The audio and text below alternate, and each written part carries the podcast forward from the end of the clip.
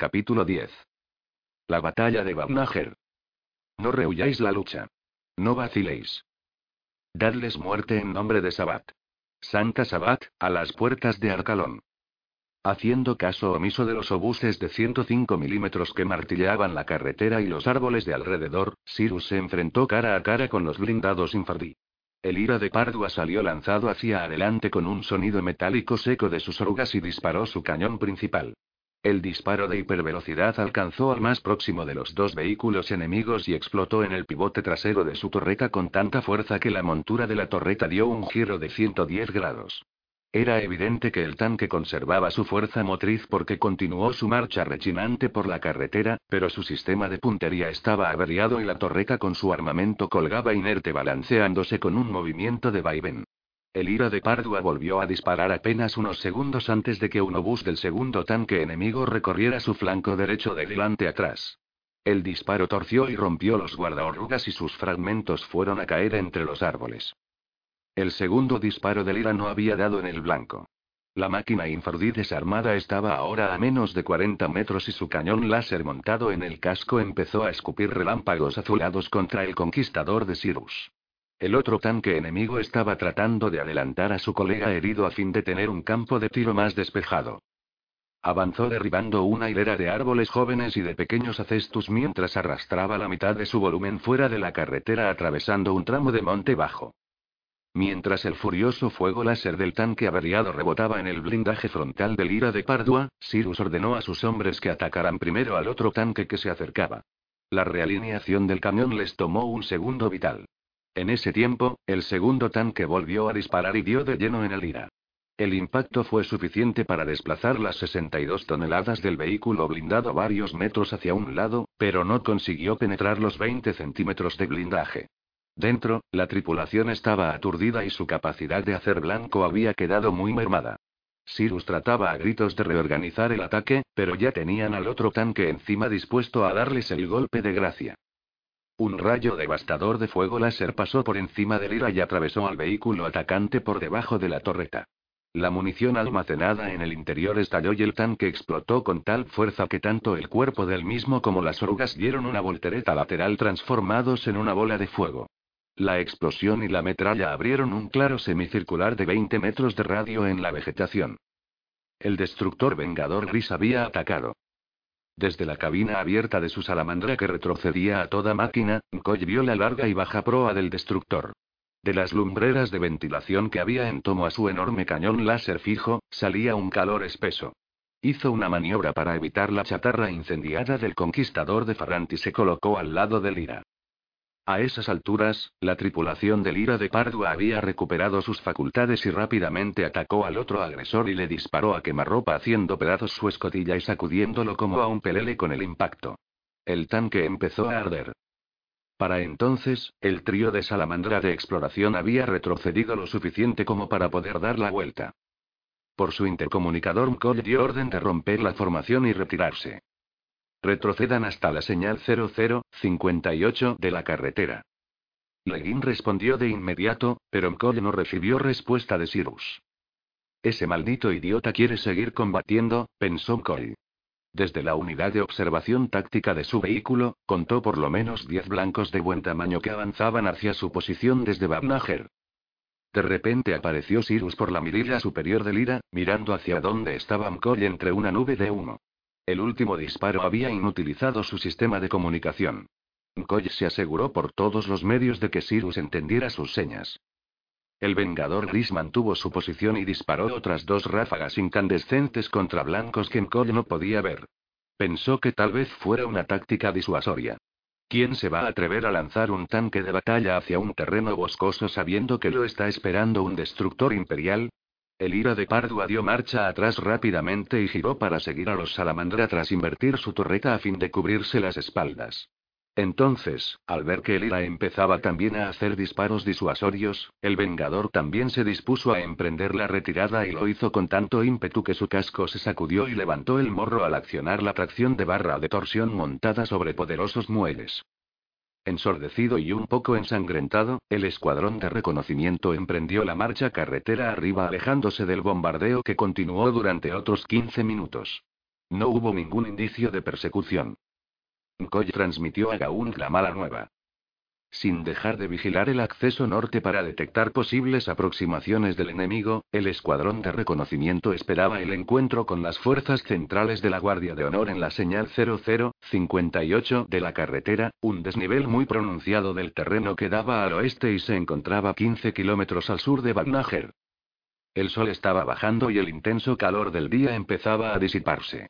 Una brisa del sur traía un aire más fresco desde las brumosas colinas sagradas, que podían verse ahora sobresaliendo por encima del extenso manto verde de las selvas pluviales en el horizonte septentrional. Coy se apeó de su salamandra, pasó junto a Bonin que estaba haciendo una sutura improvisada en la cara de Cauber y se dirigió hacia Lira de Pardua. Se tomó un momento para contemplar las colinas sagradas. Unas sombrías tierras altas a 60 kilómetros de distancia. Todavía más allá, a unos 100 kilómetros, las majestuosas cumbres cerradas de las colinas sagradas propiamente dichas, transparentes titanes helados cuyas cumbres se perdían entre celajes de nubes a 9.000 metros sobre el nivel del mar. Menuda perspectiva. El hecho de que llegar allí implicase abrirse camino al menos a través de una unidad blindada del enemigo parapetada donde había los únicos depósitos seguros de combustible, atravesar luego la selva pluvial y después unas montañas cada vez más altas, hacía que la perspectiva fuera todavía más escalofriante. En las colinas vecinas se oían truenos, digno colofón de un día de verano demasiado caluroso. La brisa traía la promesa de lluvia. Masas de nubes grises, tan moteadas como el camuflaje de las naves imperiales, avanzaban desde el norte manchando un cielo que había estado totalmente despejado y azul desde que se disiparon las nieblas matinales. Quelones pequeños y unos herbívoros parecidos a las cabras pastaban y rumiaban en los ricos pastos de los prados que se extendían más allá del punto de la carretera donde se encontraban. Las esquilas que llevaban al cuello sonaban al ritmo de sus movimientos. Cyrus y sus hombres estaban efectuando reparaciones de emergencia al ira de Pardua que parecía un gigante herido.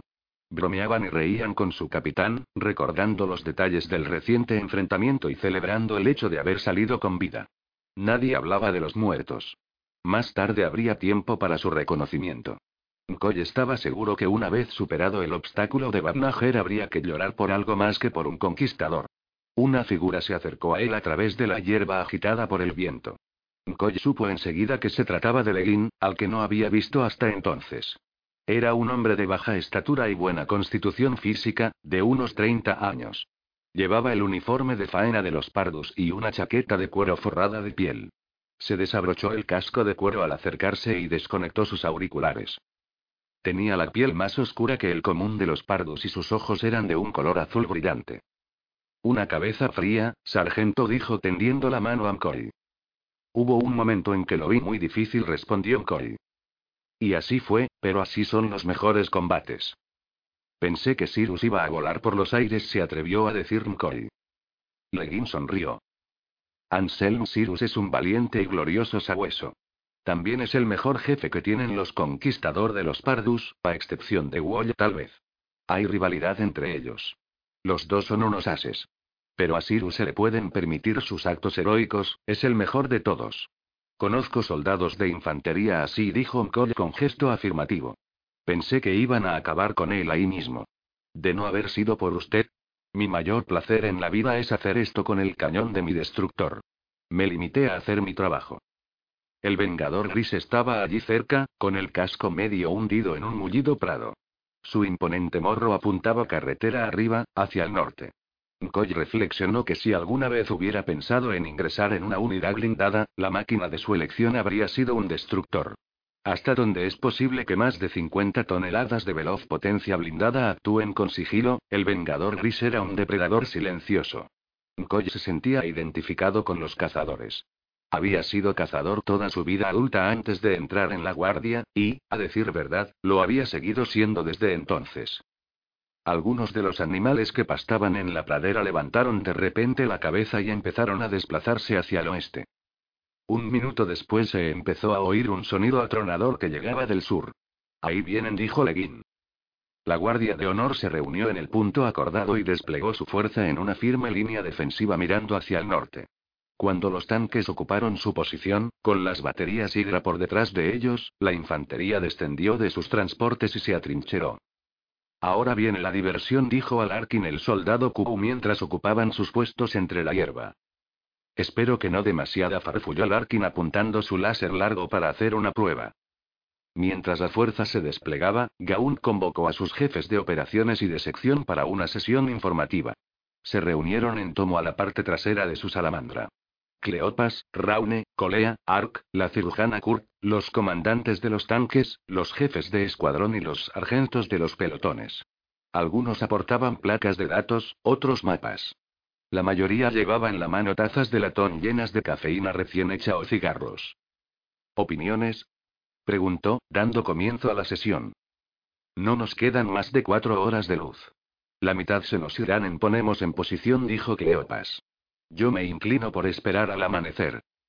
Eso significa que no podremos repostar y emprender la marcha antes de mediodía, siempre y cuando logremos tomar Babnager, replicó Raune. Mediodía eliminado de nuestro calendario así, sin más. Entonces, ¿qué hacemos? Preguntó Cleopas cínicamente. ¿Aconseja que sigamos adelante y ataquemos esta noche, mayor? Algunos pardos rieron. Sí respondió Raune fríamente, como si fuera tan obvio que solo un tonto como Cleopas no pudiera entenderlo. ¿Por qué desperdiciar las horas de día que nos quedan? ¿Hay otra posibilidad? Atacar desde el aire, dijo el comisario Ark. Los oficiales de los blindados protestaron al unísono. Oh, por favor. Esta es una oportunidad magnífica para atacar con los tanques, dijo Sirius. Déjenos a nosotros. Le voy a explicar lo que es, capitán, dijo Gaunt con aire sombrío. Esta es una oportunidad magnífica para llevar a cabo una misión para el dios emperador de la manera más rápida y eficiente que podamos. Lo que no es, es una oportunidad para que usted acumule gloria forzando una intervención de los tanques. No creo que fuera eso lo que quiso decir Cyrus, señor, dijo Cleopas mientras Cyrus adoptaba una expresión ceñuda. Creo que es exactamente lo que quiso decir, dijo Ark con tono ligero. Sea lo que fuere lo que haya querido decir, he estado hablando con el comando de las Fuerzas Aéreas de Asalto en Ansipar. El ejército del aire está colaborando con la evacuación. No quisieron decirme más. Podríamos conseguir que atacaran por el aire si esperamos dos días. Tal como señaló el mayor Raune, no podemos perder tiempo. Vamos a tomar Babnager por nuestros propios medios, a la brava. Cyrus sonrió. Hubo un murmullo generalizado. Gaunt consultó los informes de evaluación en las placas. Sabemos que tienen al menos 10 unidades blindadas. Tanques de batalla no imperiales. Por lo menos 10, repitió Cyrus. Dudo que hayan enviado a su dotación completa para repeler un asalto. ¿Tipo y capacidad? preguntó Gaunt levantando la vista. Tanques de fabricación Urdesi, tipo A70, dijo Leguín. Rendimiento mediocre y escasa frecuencia de disparo. Cañones 105 estándar. Son corrientes aquí, en este subsector, y los favoritos del archienemigo. Los han estado produciendo en las fábricas de Urdesh desde que el enemigo se apoderó de ese mundo, dijo Letau, otro oficial de los blindados. Por el aspecto de los que vi, son del tipo guadaña, prosiguió Leguín. Consumen prometium, tienen un blindaje barato y derrapan por detrás en las curvas. Nuestros conquistador los superan. A menos que el número sea muy superior, por supuesto. Por el martilleo de que fuimos objeto en la carretera, yo diría que también tenían un mínimo de cinco cañones autopropulsados, dijo Sirius. Como mínimo, dijo Leguín. Pero aún hay otra cosa. Siguieron bombardeando la carretera durante un rato después de nuestra retirada. Apostaría a que fue porque no sabían que nos habíamos ido. Tenían una cadena eficiente de vigías y observadores, pero creo que sus escáneres de a bordo son muy inferiores a los nuestros. No tienen auspex ni lectores de paisaje. Si sus observadores no nos ven directamente, están ciegos. Nosotros, en cambio, tomamos nota, dijo Gaunt. De acuerdo, así es como lo vamos a hacer. Asalto directo siguiendo la carretera. Esta noche. Si pensamos que es arriesgado hacerlo ahora tan tardía, pueden apostar que no lo esperarán. Las unidades blindadas salen de los bosques y se dispersan. La infantería va detrás, apoyando con armas antitanque. Quiero allí dos destacamentos completos de tropas de asalto abriéndose camino hacia el sur de la ciudad. Colea. Baffles. Ustedes allí. Alrededor de los silos de almacenamiento. Mostró el emplazamiento en su mapa. Aquí está el ganador. Un asalto lateral. Tal vez cuatro o cinco tanques entrando desde el este, con apoyo de la infantería y los salamandra. El objetivo es el templo para abrirse camino a continuación hacia los depósitos de combustible. Las baterías Hydra dispararán desde la carretera, desde aquí. ¿Y qué hay de los civiles? preguntó Ark. Yo no he traído ninguno y usted. Risas generalizadas. Barnager es un blanco claro y abierto. Lo digo ahora para que no haya error posible. Atacamos esta ciudad con la máxima prevención. Aunque haya civiles, para nosotros no los hay. ¿Entendido? Los oficiales asintieron sin dudar. Gaunt hizo caso omiso de la mirada aviesa de Kurt. Cleopas, usted estará al mando del ataque central. Yo dirigiré a los fantasmas detrás de usted. Raune. Cyrus. A ustedes les toca el asalto por el flanco. Barry. Quiero que usted se ocupe de la vigilancia de la carretera con un pelotón. Permanezca detrás de los Hydra y cubra el tren de transporte y suministros. Hágalos entrar solo cuando demos la señal de que la ciudad está tomada. La palabra clave para el inicio es eslaído, para mantener el avance es optar y para retirar alercius.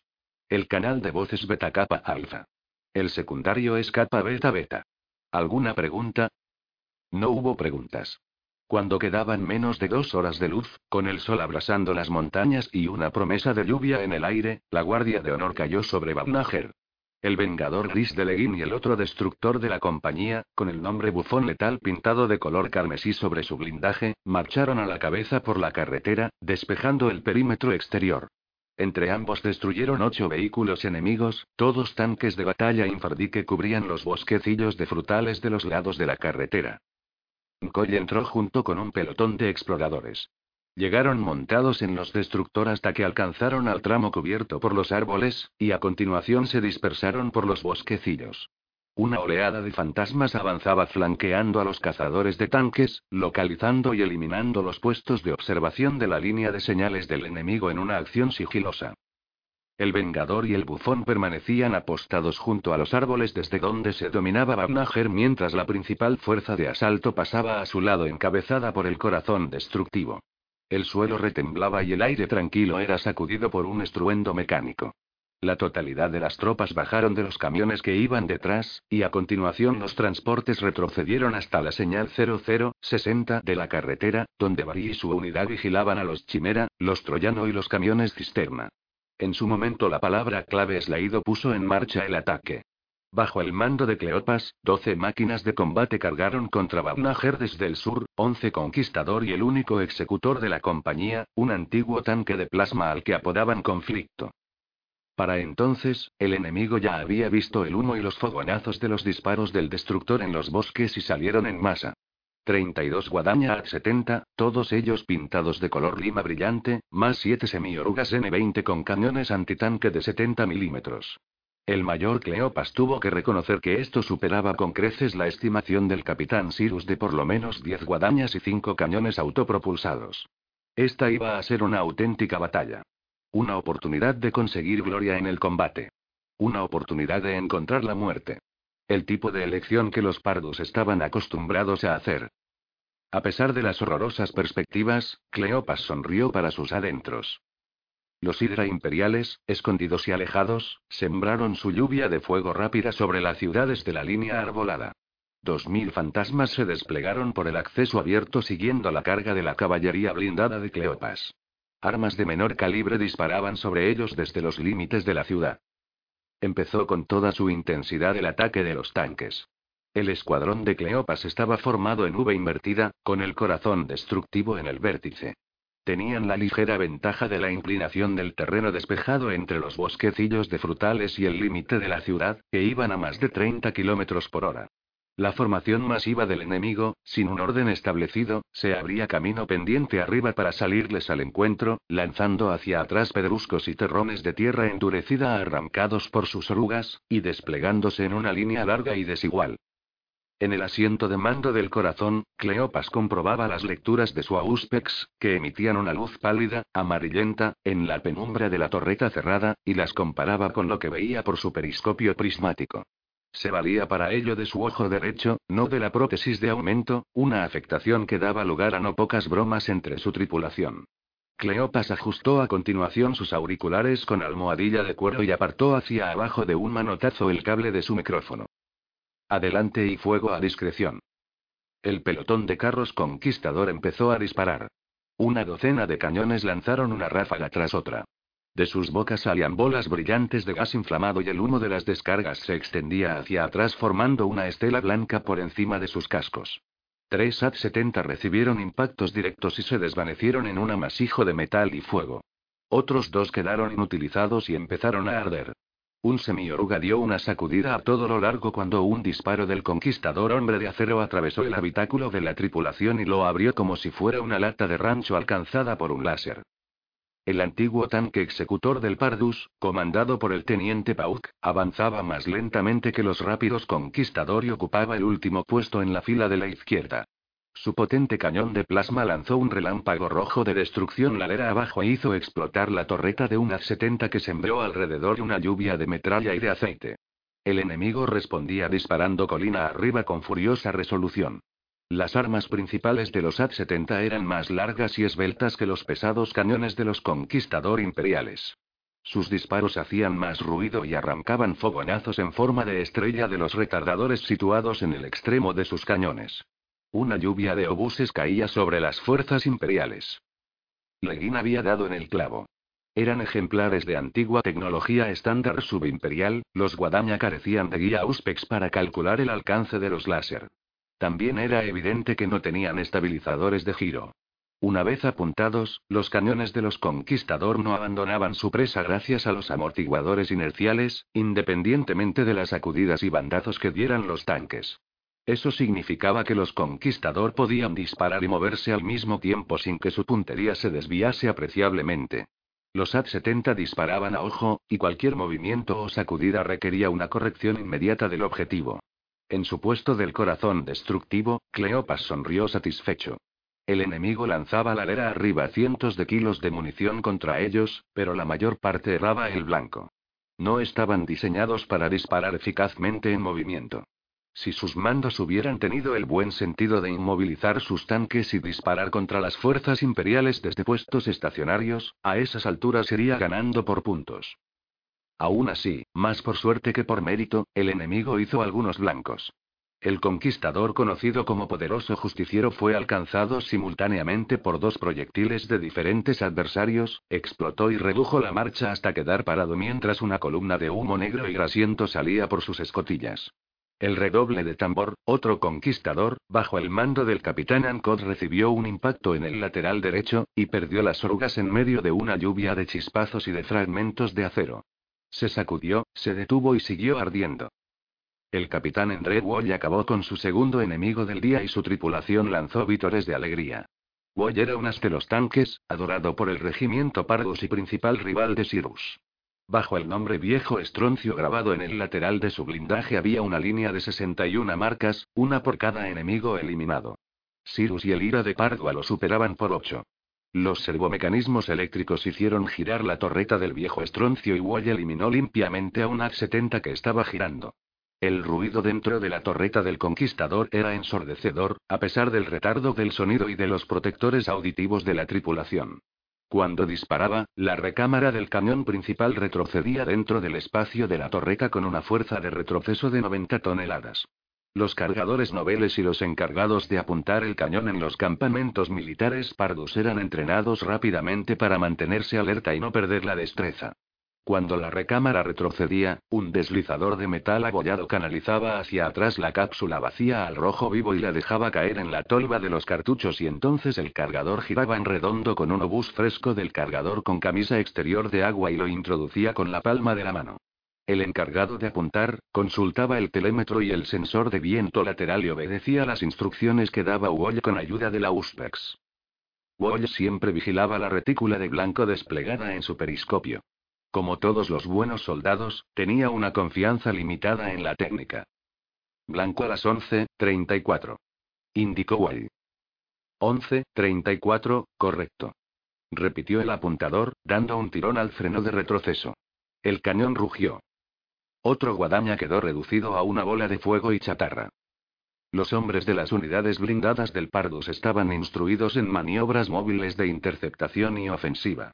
Los eficaces sistemas de suspensión por barra de torsión de los Conquistador, y la elevada relación potencia-peso, los hacían más ágiles que la mayoría de los adversarios con los que se metían, ya fuesen monstruos superpesados o vehículos mediocres como los que tripulaban los Infardí.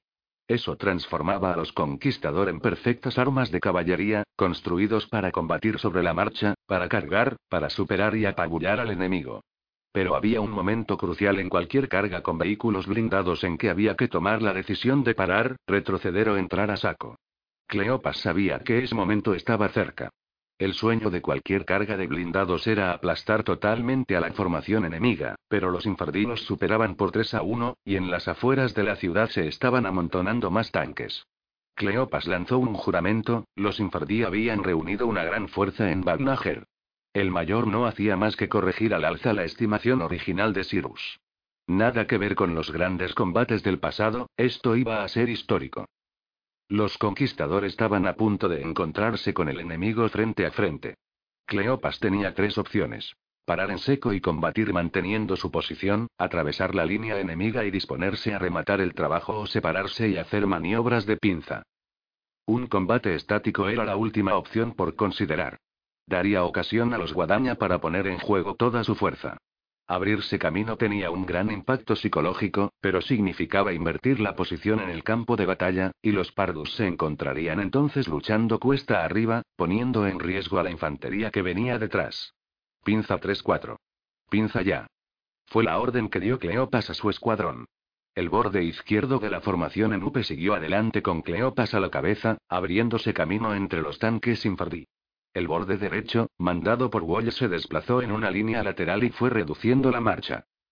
Con un chirrido de las cajas de cambios y los diferenciales, los tanques del ala de Cleopas giraron casi en el sitio, levantando gran profusión de tierra, y aparecieron por detrás de la línea enemiga. Todos los tanques Le Mans Rus, como los Conquistador, tienen un sistema de oruga que ejerce escasa presión sobre el suelo y poseen una dirección sensible y de gran capacidad de regeneración. Estas vueltas casi coreográficas son características de estas máquinas.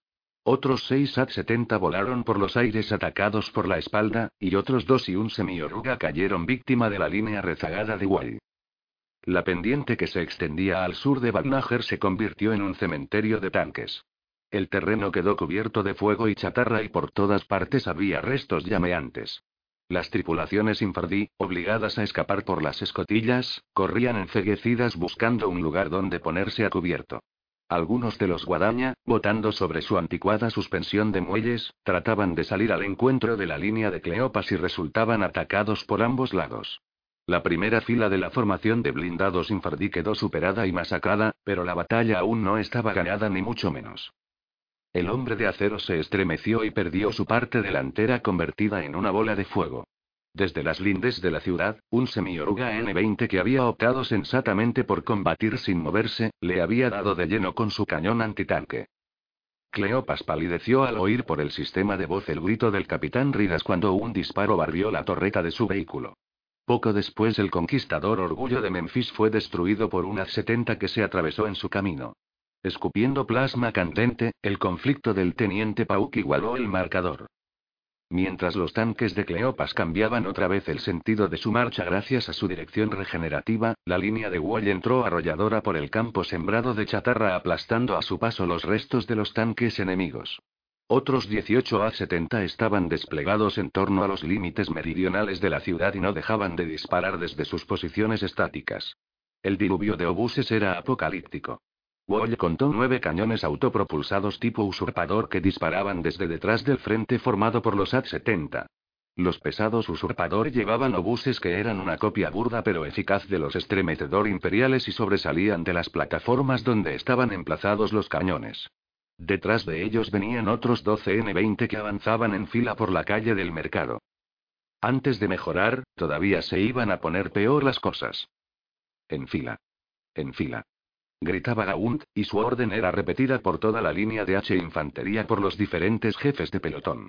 Los fantasmas habían formado en posición al borde de la línea de árboles detrás de las cuatro baterías Hydra y llevaban diez minutos observando con sorpresa y admiración el avance de los tanques por la pendiente que tenían a sus pies. Hombres de Tanit, guerreros de Bergast, vamos a cumplir con el deber que nos impone el emperador. Adelante. Avanzad por filas. Trotando al principio y corriendo después, las filas de fantasmas se lanzaron pendiente abajo a través del inhóspito paisaje con la bayoneta calada. Algunos obuses caían entre ellos. Por encima de sus cabezas pasaban las trazadoras describiendo su brillante trayectoria. El aire estaba lleno de humo. Colea conducía el extremo izquierdo del avance, el sargento Baffles el derecho, y Gaunt estaba en algún punto intermedio. Gaunt permitía que los jefes de asalto que había designado llevaran la delantera, confiado en su capacidad, mientras él se tomaba tiempo para hacer pausas y volverse a alentar e inspirar a los cientos de soldados que avanzaban como un torrente. Blandía bien alta su espada de energía para que todos pudieran verla. En ese momento echaba de menos a Milo. Pensó que Milo debería haber estado allí, tocando su gaita y llevando a los fantasmas hacia la batalla. Volvió a gritar, su voz estaba casi ronca. El comisario Ark avanzaba con los hombres de Baffles. Sus gritos y exhortaciones carecían del fuego enardecedor de las de Gaunt. Él era nuevo entre ellos, no había compartido con ellos todo lo que había compartido Gaunt. Sin embargo, no cesaba de alentarlos. Los Destructor inician su avance para apoyarnos, informó a Gaunt el oficial de Radio Beltane mientras avanzaban. Gaunt miró hacia atrás y vio al Vengador Gris y al bufón letal alzándose sobre sus muelles de torsión para iniciar la marcha detrás de la infantería. Esto de avanzar protegidos por los blindados era algo nuevo, pensó Gaunt. Era la Guardia Imperial en su versión más eficiente, una cooperación entre las distintas especialidades. Este asalto tenía que acabar en una victoria. Ana Kurt y el equipo médico avanzaban detrás de los fantasmas. El terreno que cubrían estaba lleno de huellas del furioso combate de los tanques y olía a combustible y a ficelina. Las explosiones habían abierto cráteres por todas partes, de modo que la piedra caliza del estrato inferior había salido a la superficie en grandes terrones. Kurt tuvo la sensación de que las propias entrañas de la tierra habían salido al exterior quedando allí expuestas. Era un paisaje muerto y sin duda todavía se extendería más antes de que hubieran terminado con Bagnager. Lesp saltó a la izquierda al ver caer a un fantasma. Otros dos fueron derribados justo delante de ellos por un disparo demasiado largo de un tanque, y Chaiker y Foskin corrieron hacia adelante. Médico. Médico. El grito partió de la masa de hombres que tenían ante sí. Ya lo tengo. Le dijo Mtane corriendo por el suelo irregular hacia un fantasma arrodillado junto a un gimiente camarada destripado. A Kurt todo aquello le parecía un infierno. Era su primera experiencia de lucha abierta de gran escala. Había pasado por los horrores de enfrentamientos urbanos en la colmena Verbum, pero solo conocía la experiencia de la guerra en terreno abierto por lo que había leído al respecto. Campos de batalla. Ahora entendía el significado pleno del término. No era fácil impresionar a Anna Kurt, solo la muerte y el dolor no eran suficientes. Lo que la impresionaba era la furia enardecida, despiadada, de la batalla. La escala, las proporciones, el ruido ensordecedor y espantoso, la carga masiva. La cantidad de heridos. Las proporciones del dolor y del daño. Médico. Asió su maletín de campaña y corrió entre las llamaradas de los obuses que caían y del intenso fuego láser. Cada vez que pensaba que conocía los horrores de la guerra, ésta la sorprendía con otros nuevos. Se preguntó cuántos hombres como Gaunt podían mantener siquiera un atisbo de cordura después de una vida así. Médico. Aquí estoy. Tranquilo. Aquí estoy. Desde la señal 707, empezó el asalto por el flanco. Se congregaron a un kilómetro al este de Babnager en una granja de las afueras. Incluso a esta distancia, el estruendo del asalto principal que tenía lugar a cuatro kilómetros de distancia hacía retemblar el suelo. Raune escupió en el suelo y levantó el rifle láser que había apoyado contra la pared de ladrillo que cerraba el perímetro de la finca. Es hora de irnos, dijo. El capitán Cyrus asintió y corrió a su tanque que lo esperaba, uno de los seis conquistador que permanecían con los motores en marcha detrás de la granja abandonada. Feigor, el segundo de Raune, preparó su rifle láser y transmitió la orden a las tropas, unos 300 fantasmas. Se había levantado viento y el sol se estaba poniendo. De la estupa en forma de bulbo del templo, situado a un kilómetro de donde se encontraban, se irradiaba una luz dorada. Rauni ajustó su transmisor. Tres Asirus. ¿Ve usted lo que yo veo? Veo el flanco oriental de Babnager. Veo el templo. Bien. Si está listo, adelante. Los seis conquistador arrancaron con un rugido y marcharon a través de los campos y prados hacia la linde oriental de la ciudad. Detrás de ellos iban los ocho salamandra que completaban el convoy.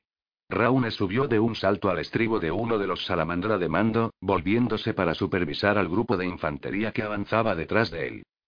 Los cinco conquistador que marchaban detrás del ira de Pardua de Sirus se llamaban Reza tus oraciones, Capricho de Clara, Tormenta de Acero, Bastardo Afortunado y León de Pardua. Este último era gemelo del ira.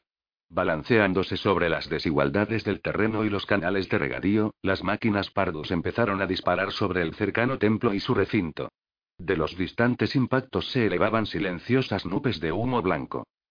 Casi de inmediato aparecieron cuatro tanques AT-70 por el lado norte del templo. Dos se lanzaron hacia adelante penetrando en el terreno húmedo de los campos. Los otros dos se detuvieron y empezaron a disparar. El capricho de Clara, bajo el mando del teniente Letau, dejó inutilizado a uno de los que avanzaban con un hermoso disparo largo del que el propio Wall se habría sentido orgulloso. Pero a continuación, mientras avanzaba a tumbos por un terreno cultivado, un proyectil con núcleo de tungsteno alcanzó a Clara de lleno, penetrando el blindaje de la torreta y llegando hasta el habitáculo. Letau perdió el brazo derecho y su artillero quedó muerto en el acto. El proyectil incandescente atravesó el revestimiento de agua de la recámara del tanque y no explotó. El conquistador viró bruscamente y se detuvo. Letau estaba tan atontado por el choque que a duras penas consiguió desprender el arnés de su asiento para mirar a su alrededor. El interior de la torreta estaba teñido con una fina capa de sangre, era todo lo que quedaba de su artillero. El cargador había caído de su asiento metálico y estaba en el suelo del habitáculo en posición fetal, bañado en sangre. Santo emperador murmuró Letau mirando a través del orificio de bordes mellados que había en el lateral del almacén. Del revestimiento salía un agua sucia que diluía la sangre del suelo. Vio un fuego incipiente dentro del agujero, la onda de calor residual del impacto. Afuera. Gritó. El cargador tenía la mirada perdida, el choque lo había desorientado. Afuera. Repitió Letau, tratando de alcanzar la escotilla de emergencia con un brazo que ya no tenía. Lo que la impresionaba era la furia enardecida, despiadada, de la batalla. La escala, las proporciones, el ruido ensordecedor y espantoso, la carga masiva. La cantidad de heridos. Las proporciones del dolor y del daño. Médico. Asió su maletín de campaña y corrió entre las llamaradas de los obuses que caían y del intenso fuego láser. Cada vez que pensaba que conocía los horrores de la guerra, ésta la sorprendía con otros nuevos. Se preguntó cuántos hombres como Gaún podían mantener siquiera un atisbo de cordura después de una vida así. Médico. Aquí estoy. Tranquilo. Aquí estoy. Desde la señal 707, empezó el asalto por el flanco. Se congregaron a un kilómetro al este de Babnager en una granja de las afueras. Incluso a esta distancia, el estruendo del asalto principal que tenía lugar a cuatro kilómetros de distancia hacía retemblar el suelo. Raune escupió en el suelo y levantó el rifle láser que había apoyado contra la pared de ladrillo que cerraba el perímetro de la finca. Es hora de irnos, dijo. El capitán Cyrus asintió y corrió a su tanque que lo esperaba, uno de los seis conquistador que permanecían con los motores en marcha detrás de la granja abandonada. Feigor, el segundo de Raune, preparó su rifle láser y transmitió la orden a las tropas, unos 300 fantasmas. Se había levantado viento y el sol se estaba poniendo. De la estupa en forma de bulbo del templo, situado a un kilómetro de donde se encontraban, se irradiaba una luz dorada. Rauni ajustó su transmisor. Tres Asirus. ¿Ve usted lo que yo veo? Veo el flanco oriental de Babnager. Veo el templo. Bien. Si está listo, adelante. Los seis conquistador arrancaron con un rugido y marcharon a través de los campos y prados hacia la linde oriental de la ciudad. Detrás de ellos iban los ocho salamandra que completaban el convoy. Raune subió de un salto al estribo de uno de los salamandra de mando, volviéndose para supervisar al grupo de infantería que avanzaba detrás de él. Los cinco conquistador que marchaban detrás del ira de Pardua de Sirus se llamaban Reza tus oraciones, Capricho de Clara, Tormenta de Acero, Bastardo Afortunado y León de Pardua. Este último era gemelo del ira. Balanceándose sobre las desigualdades del terreno y los canales de regadío, las máquinas Pardus empezaron a disparar sobre el cercano templo y su recinto. De los distantes impactos se elevaban silenciosas nubes de humo blanco. Casi de inmediato aparecieron cuatro tanques AT-70 por el lado norte del templo. Dos se lanzaron hacia adelante penetrando en el terreno húmedo de los campos. Los otros dos se detuvieron y empezaron a disparar. El capricho de Clara, bajo el mando del teniente Letau, dejó inutilizado a uno de los que avanzaban con un hermoso disparo largo del que el propio Wall se habría sentido orgulloso. Pero a continuación, mientras avanzaba a tumbos por un terreno cultivado, un proyectil con núcleo de tungsteno alcanzó a Clara de lleno, penetrando el blindaje de la torreta y llegando hasta el habitáculo. Letau perdió el brazo derecho y su artillero quedó muerto en el acto. El proyectil incandescente atravesó el revestimiento de agua de la recámara del tanque y no explotó. El conquistador viró bruscamente y se detuvo. Letau estaba tan atontado por el choque que a duras penas consiguió desprender el arnés de su asiento para mirar a su alrededor. El interior de la torreta estaba teñido con una fina capa de sangre, era todo lo que quedaba de su artillero. El cargador había caído de su asiento metálico y estaba en el suelo del habitáculo en posición fetal, bañado en sangre. Santo emperador murmuró Letau mirando a través del orificio de bordes mellados que había en el lateral del almacén. Del revestimiento salía un agua sucia que diluía la sangre del suelo. Vio un fuego incipiente dentro del agujero, la onda de calor residual del impacto. Afuera. Gritó. El cargador tenía la mirada perdida, el choque lo había desorientado. Afuera. Repitió Letau, tratando de alcanzar la escotilla de emergencia con un brazo que ya no tenía. Rió ante lo macabro de la situación, se volvió y estiró la mano que le quedaba y oyó al conductor que salía por la escotilla delantera. Hubo un pequeño estallido. Los conductos del intercambiador de calor que había en el lateral de la torreta, debilitados por el impacto del obús, reventaron lanzando al aire agua hirviendo que alcanzó a Letau en pleno rostro antes de caer en cascada y abrasar a su artillero. Letau trató de gritar. Los gritos del cargador resonaban en las paredes interiores del tanque. El proyectil había cortado los cables eléctricos del pozo inferior de la torreta. Al entrar en contacto el agua con los extremos sueltos de los cables, Letau y su artillero murieron electrocutados entre gritos y retorciéndose de dolor. Tras tomar como blanco un A-70 estacionario, el tormenta de acero intercambiaba con él un disparo tras otro. El teniente Lier, que comandaba el Tormenta, se dio cuenta de que sus amortiguadores inerciales estaban dañados y de que, por lo tanto, su Auspex debía de estar inutilizado. Apagó los sistemas electrónicos y empezó a disparar guiándose por la retícula del periscopio. Le estaba dando a su apuntador las coordenadas de tiro y estaba a punto de hacer un disparo certero, cuando el tanque explotó, se levantó en el aire y se partió en dos. El tormenta de acero había tocado el borde de un campo de minas no detectado hasta el momento que se extendía al este de Babnager. El ira de Pardua se metió en el campo inmediatamente detrás y perdió las sujeciones de su oruga y parte del blindaje lateral al explotar otra mina. Poniendo la marcha atrás directa, pudo retroceder unos cuantos metros mientras Cyrus ordenaba un alto inmediato. Los tres conquistador que quedaban aminoraron la marcha detrás de él.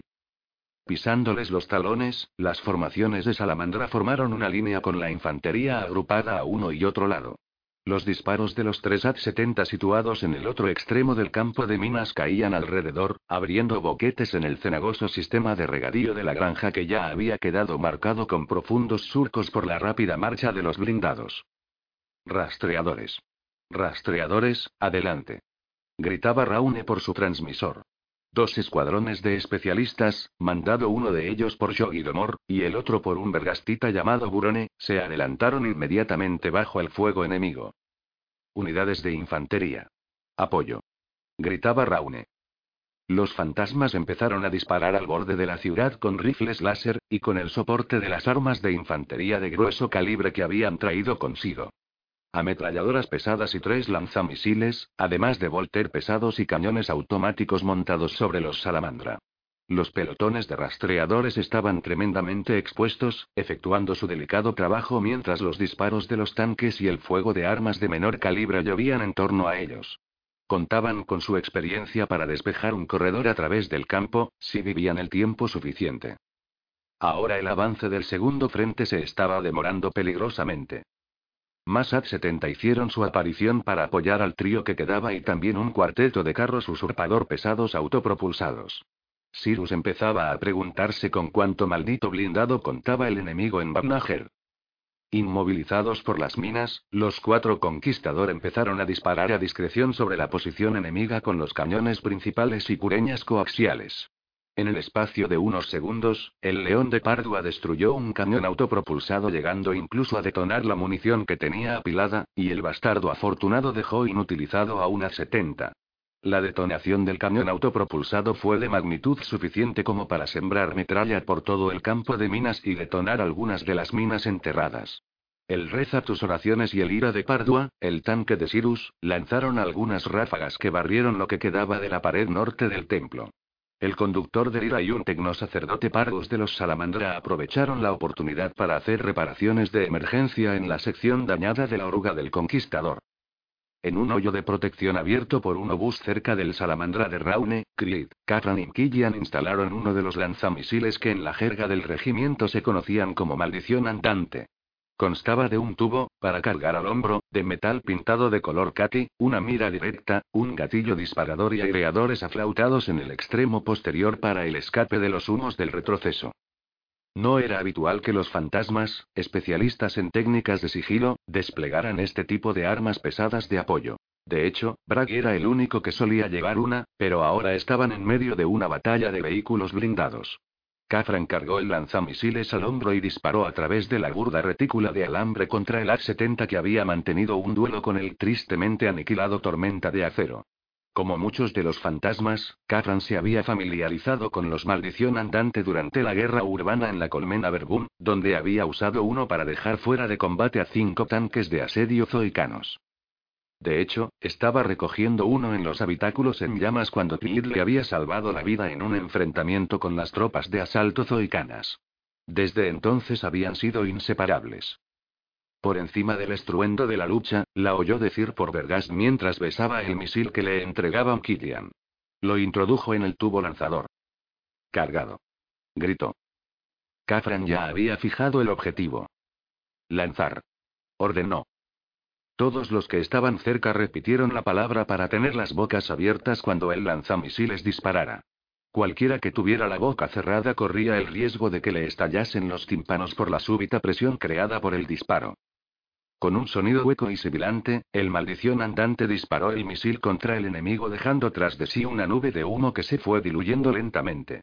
Fue un disparo limpio, pero el cohete explotó tras rebotar con impotencia en el pesado blindaje frontal del guadaña. Como respondiendo a la provocación, el A-70 se dispuso a contraatacar. Cargar. Cargado. Gritó Creed. Disparar. Esta vez fue mejor. El A-70 se sacudió y empezó a arder. El morro del camión se inclinó como si el propio tanque estuviera fingiendo estar muerto. Cargar. Vamos a aseguramos. Cargado. Disparar. Ahora el A-70 en llamas volvió a sacudirse y explotó lanzando al aire partes del motor, trozos de blindaje, segmentos de las orugas y fuego. Los vítores recorrieron las líneas de infantería. Luego, imponiéndose al ruido incesante de la lucha, el sonido de otros vítores más potentes. Raune saltó de su salamandra para investigar. Corría agachado ya que las balas trazadoras sobrevolaban su posición. El primer disparo de Larkin había sido un tiro magnífico. Fue definitivo, le dijo el soldado Raune con entusiasmo mientras daba golpecitos a la mira de su ringue láser. Larks le dio al oficial y lo dejó muerto en el acto. A una distancia de más de 300 metros, Larkin había hecho un disparo de primera que atravesó la rejilla de observación de la torreta blindada de uno de los usurpador y había matado al oficial de artillería. Había sido un disparo increíble. Eres único, Larks. Gritó el soldado Nescon, habitualmente encargado de un lanzallamas y que ahora se veía reducido a disparar su pistola láser ya que los lanzallamas resultaban redundantes en estas condiciones de medio a largo alcance. ¿Podrías mejorar eso más de cerca? Le preguntó Raune a Larkin. Me sentiría mejor más lejos, mayor, en otro planeta tal vez, dijo Larkin con acritud. Seguro que sí, pero... Sí, por supuesto que sí. Dijo Larkin. Sigue al grupo de Demor al interior del campo. Favor. Formad un grupo de penetración de cinco hombres alrededor de Larkin. Incluida otro francotirador si es posible. Avanzad por el corredor despejado y dad cobertura a los rastreadores. Utilizad el alcance reducido para producir daño real. Quiero que elijáis y matéis a oficiales y comandantes. ¿Acaso no es eso lo que hacemos todos, mayor? replicó Feigor mientras se disponía a obedecer. La voz del segundo de Raune había sido siempre profunda y grave, pero en la batalla final por la puerta de Beibeir su laringe había quedado deformada por la cicatriz de una quemadura con láser y ahora hablaba con un tono monótono e inexpresivo. Feigor eligió a Q, Banda y el francotirador Vergastita Tuenish para ir con él y con Larkin. Bajo el fuego incesante, el quinteto salió a campo abierto. El grupo de Gomor, trabajando codo con codo con el de Burone, habían despejado un canal de 10 metros de ancho que avanzaba 30 metros hacia el enemigo. Las lindes del corredor estaban cuidadosamente marcadas mediante estacas unidas con cintas tendidas por el soldado Memo. Ya había muerto un miembro del pelotón de Burone, Incor, del grupo de Gomor, tenía heridas de metralla en el muslo y el hombro izquierdos. El equipo de Gomor iba un poco más adelantado que el de Burone. La competencia era una cuestión de honor entre los rastreadores de minas Tanit y Vergastitas. Domor, por supuesto, tenía la ventaja de sus ojos de aumento capaces de detectar el calor que resultaban un apoyo para sus rastreadores. El grupo de penetración de Feigor se sumó a ellos. Larkin y Tuenish se atrincheraron para apuntar mientras Q y Banda les daban cobertura. Los vulnerables rastreadores agradecieron el apoyo adicional. Supongo que no podríais haber traído una ametralladora o un maldición andante, observó Domor. Limítate a rastrear, Shogi gruñó Feigor. Larkin se dio cuenta de que Tuenish era un tirador muy bueno. Era uno de los pocos recién llegados vergastitas que se habían especializado como francotiradores antes del acta de consolación. Tuenish era un soldado de carrera que había pertenecido a Verbun primario, un hombre de extremidades largas sin el menor sentido del humor. Su láser largo era más nuevo que la hermosa pieza del Arkin con culata de madera de nal. Un arma sumamente funcional, con visión nocturna grotescamente ampliada, un soporte de dos patas y una culata de ceramita hecha a medida para él. Los dos francotiradores, producto de escuelas y de instrucción totalmente divergentes, empezaron a disparar contra los blindados enemigos. Con tres disparos, Larkin eliminó al cargador de un usurpador, a un jefe de infantería y al comandante de una 70 que cometió el error de asomarse por la escotilla de su torreta. Tuenish disparaba tiros dobles y rápidos. Si el primero no daba en el blanco, al menos determinaba el alcance y le permitía apuntar en el segundo. Con tres de estos tiros dobles hizo dos blancos excelentes, entre ellos un sacerdote infardí que arengaba a los hombres. A Larkin esto le parecía un esfuerzo inútil. Ya conocía el método de doble disparo, y también sabía que en muchos regimientos de la Guardia se enseñaba como método estándar. Él consideraba que era una forma de alertar al enemigo por más rápido que llegara el segundo disparo. Mientras volvía a apuntar, a Larkin empezó a resultarle irritante la rutina de Tuenish. El vergastita era obsesivo. Desplegaba un trozo de tela al lado de su posición de tiro y lo usaba para limpiar las lentes de su mira después de cada doble disparo. Como una maldita máquina, disparo, pausa, disparo, limpiar, limpiar, disparo, pausa, disparo. Ya estaba bien de tanta minuciosidad.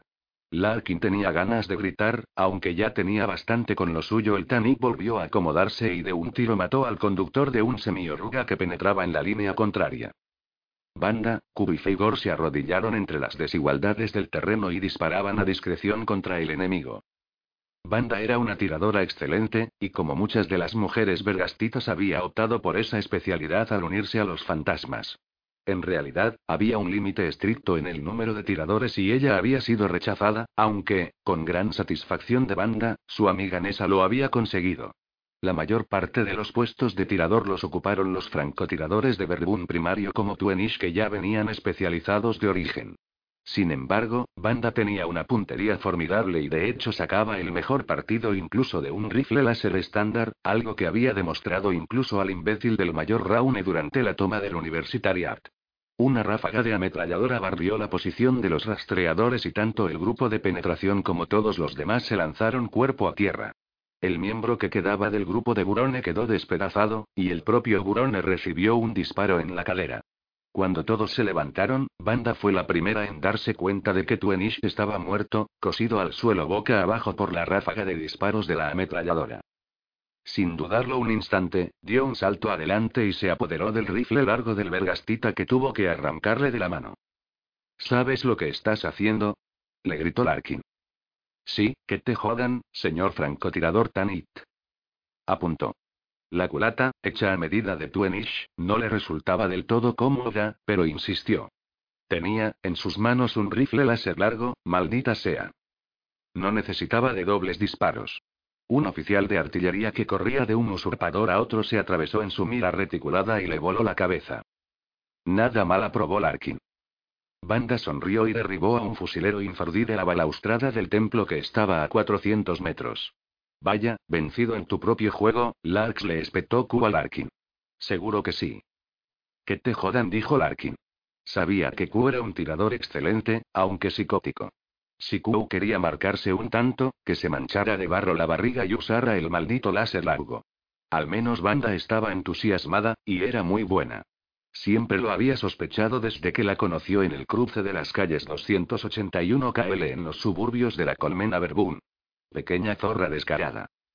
Mientras el grupo de Gomor seguía adelante con su nada envidiable tarea y un nuevo equipo de rastreadores corría a reemplazar a la unidad de Burone, los dos francotiradores fantasmas no pararon de desempeñar su precisa y mortífera misión entre las posiciones enemigas. 3 a 1. Estamos en un punto muerto. Le comunicó Raune a Gaun por el poderoso transmisor de su salamandra.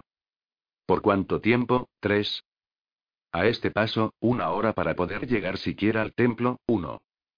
Sigan así y esperen órdenes. Al sur de Bagnager, las fuerzas de infantería entraban en tropel en la propia ciudad entre el humo de los escapes de los blindados pardos.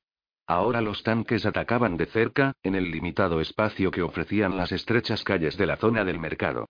El viejo estroncio de Wall acabó con tres antitanques N-20 durante esta fase de la lucha, y acertó a un usurpador antes de que pudiera apuntar con su enorme arma aniquiladora de tanques. El corazón destructivo de Cleopas se vio cogido por el fuego cruzado de Gos Guadaña, y los conquistadores xenófobo y no hagas ruido aplastaron las paredes de un corral y algunas casas bajas hechas de ladrillo para acudir en su ayuda. El executor conflicto, flanqueado por los conquistador toque de retreta y P-48J, aplastaron a un escuadrón de semiorugas e irrumpieron en el recinto de unos silos que quedaban al sudoeste. Los soldados de Corea avanzaron rápidamente en punta de lanza para brindarles apoyo, teniendo que soportar una serie de feroces enfrentamientos cuerpo a cuerpo en el retumbante interior de los silos.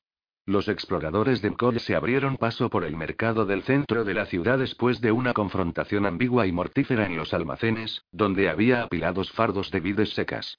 Un pelotón dirigido por el cabo Merin entró combatiendo tras ellos, debiendo enfrentarse al contraataque de 50 fusileros infardí. Los lanzallamas, entre ellos Brostin y Lemond y el Bergastita Luga, tuvieron una actuación destacada durante esta parte de la batalla en la que dejaron despejados de resistencia infardí los silos cerrados a cal y canto. Acompañado por el oficial de radio Beltane, Gaunt avanzaba en medio del humo de Prometium y el olor a ficelina. Cogió el microteléfono que le ofrecía Beltane. 1 a 7. Aquí 7, 1. Fue la respuesta de Baffles cuya voz llegaba extrañamente distorsionada por el electromagnetismo. El contraataque de tres está en punto muerto. Tenemos que asegurar el depósito de combustible. Quiero que avancen y nos abran un camino. ¿Lo cree posible? Haremos lo que podamos, uno. Uno a siete. Recibido. El sargento Baffles se volvió a su pelotón punta de lanza mientras los obuses pasaban silbando por encima de sus cabezas. Órdenes interesantes, muchachos, dijo. La respuesta fue un gruñido generalizado. ¿Qué diablos quieren que hagamos ahora, Baffles? preguntó Sorik. Es sencillo, respondió Baffles. Vivir o morir. El depósito de combustible. Demos la impresión de ir en serio. En la señal 0060 de la carretera, de pie entre los tanques, carros chimera y troyano y transportes de tropas aparcados, se podía oír a través de los árboles el estruendo de la batalla que se desarrollaba en Bagnager. Los miembros de la sección defensiva de Bari andaban por allí hablando con los ociosos conductores del monitorium, fumando o limpiando sus equipos. Varía iba de un lado para otro. Deseaba con todas sus fuerzas entrar en combate. Este no era un mal destino, pero, Señor. Barry miró a su alrededor. El soldado Unkin se acercaba. ¿Soldado? Dice que quiere avanzar. ¿Quién? Él, señor. Unkin señaló al viejo y andrajoso Ayatani, Zueil. Ya me encargo yo, le dijo Barry a su hombre. Se dirigió hacia donde estaba el viejo sacerdote. Debe permanecer aquí, padre dijo. Nada de eso, sargento Barry replicó el Ayatani Thwail. En realidad, mi deber es llegar allí, al sendero de la Yolta Amad Infardiri. ¿El qué, padre? El camino del peregrino. Hay peregrinos que necesitan de mi ministerio.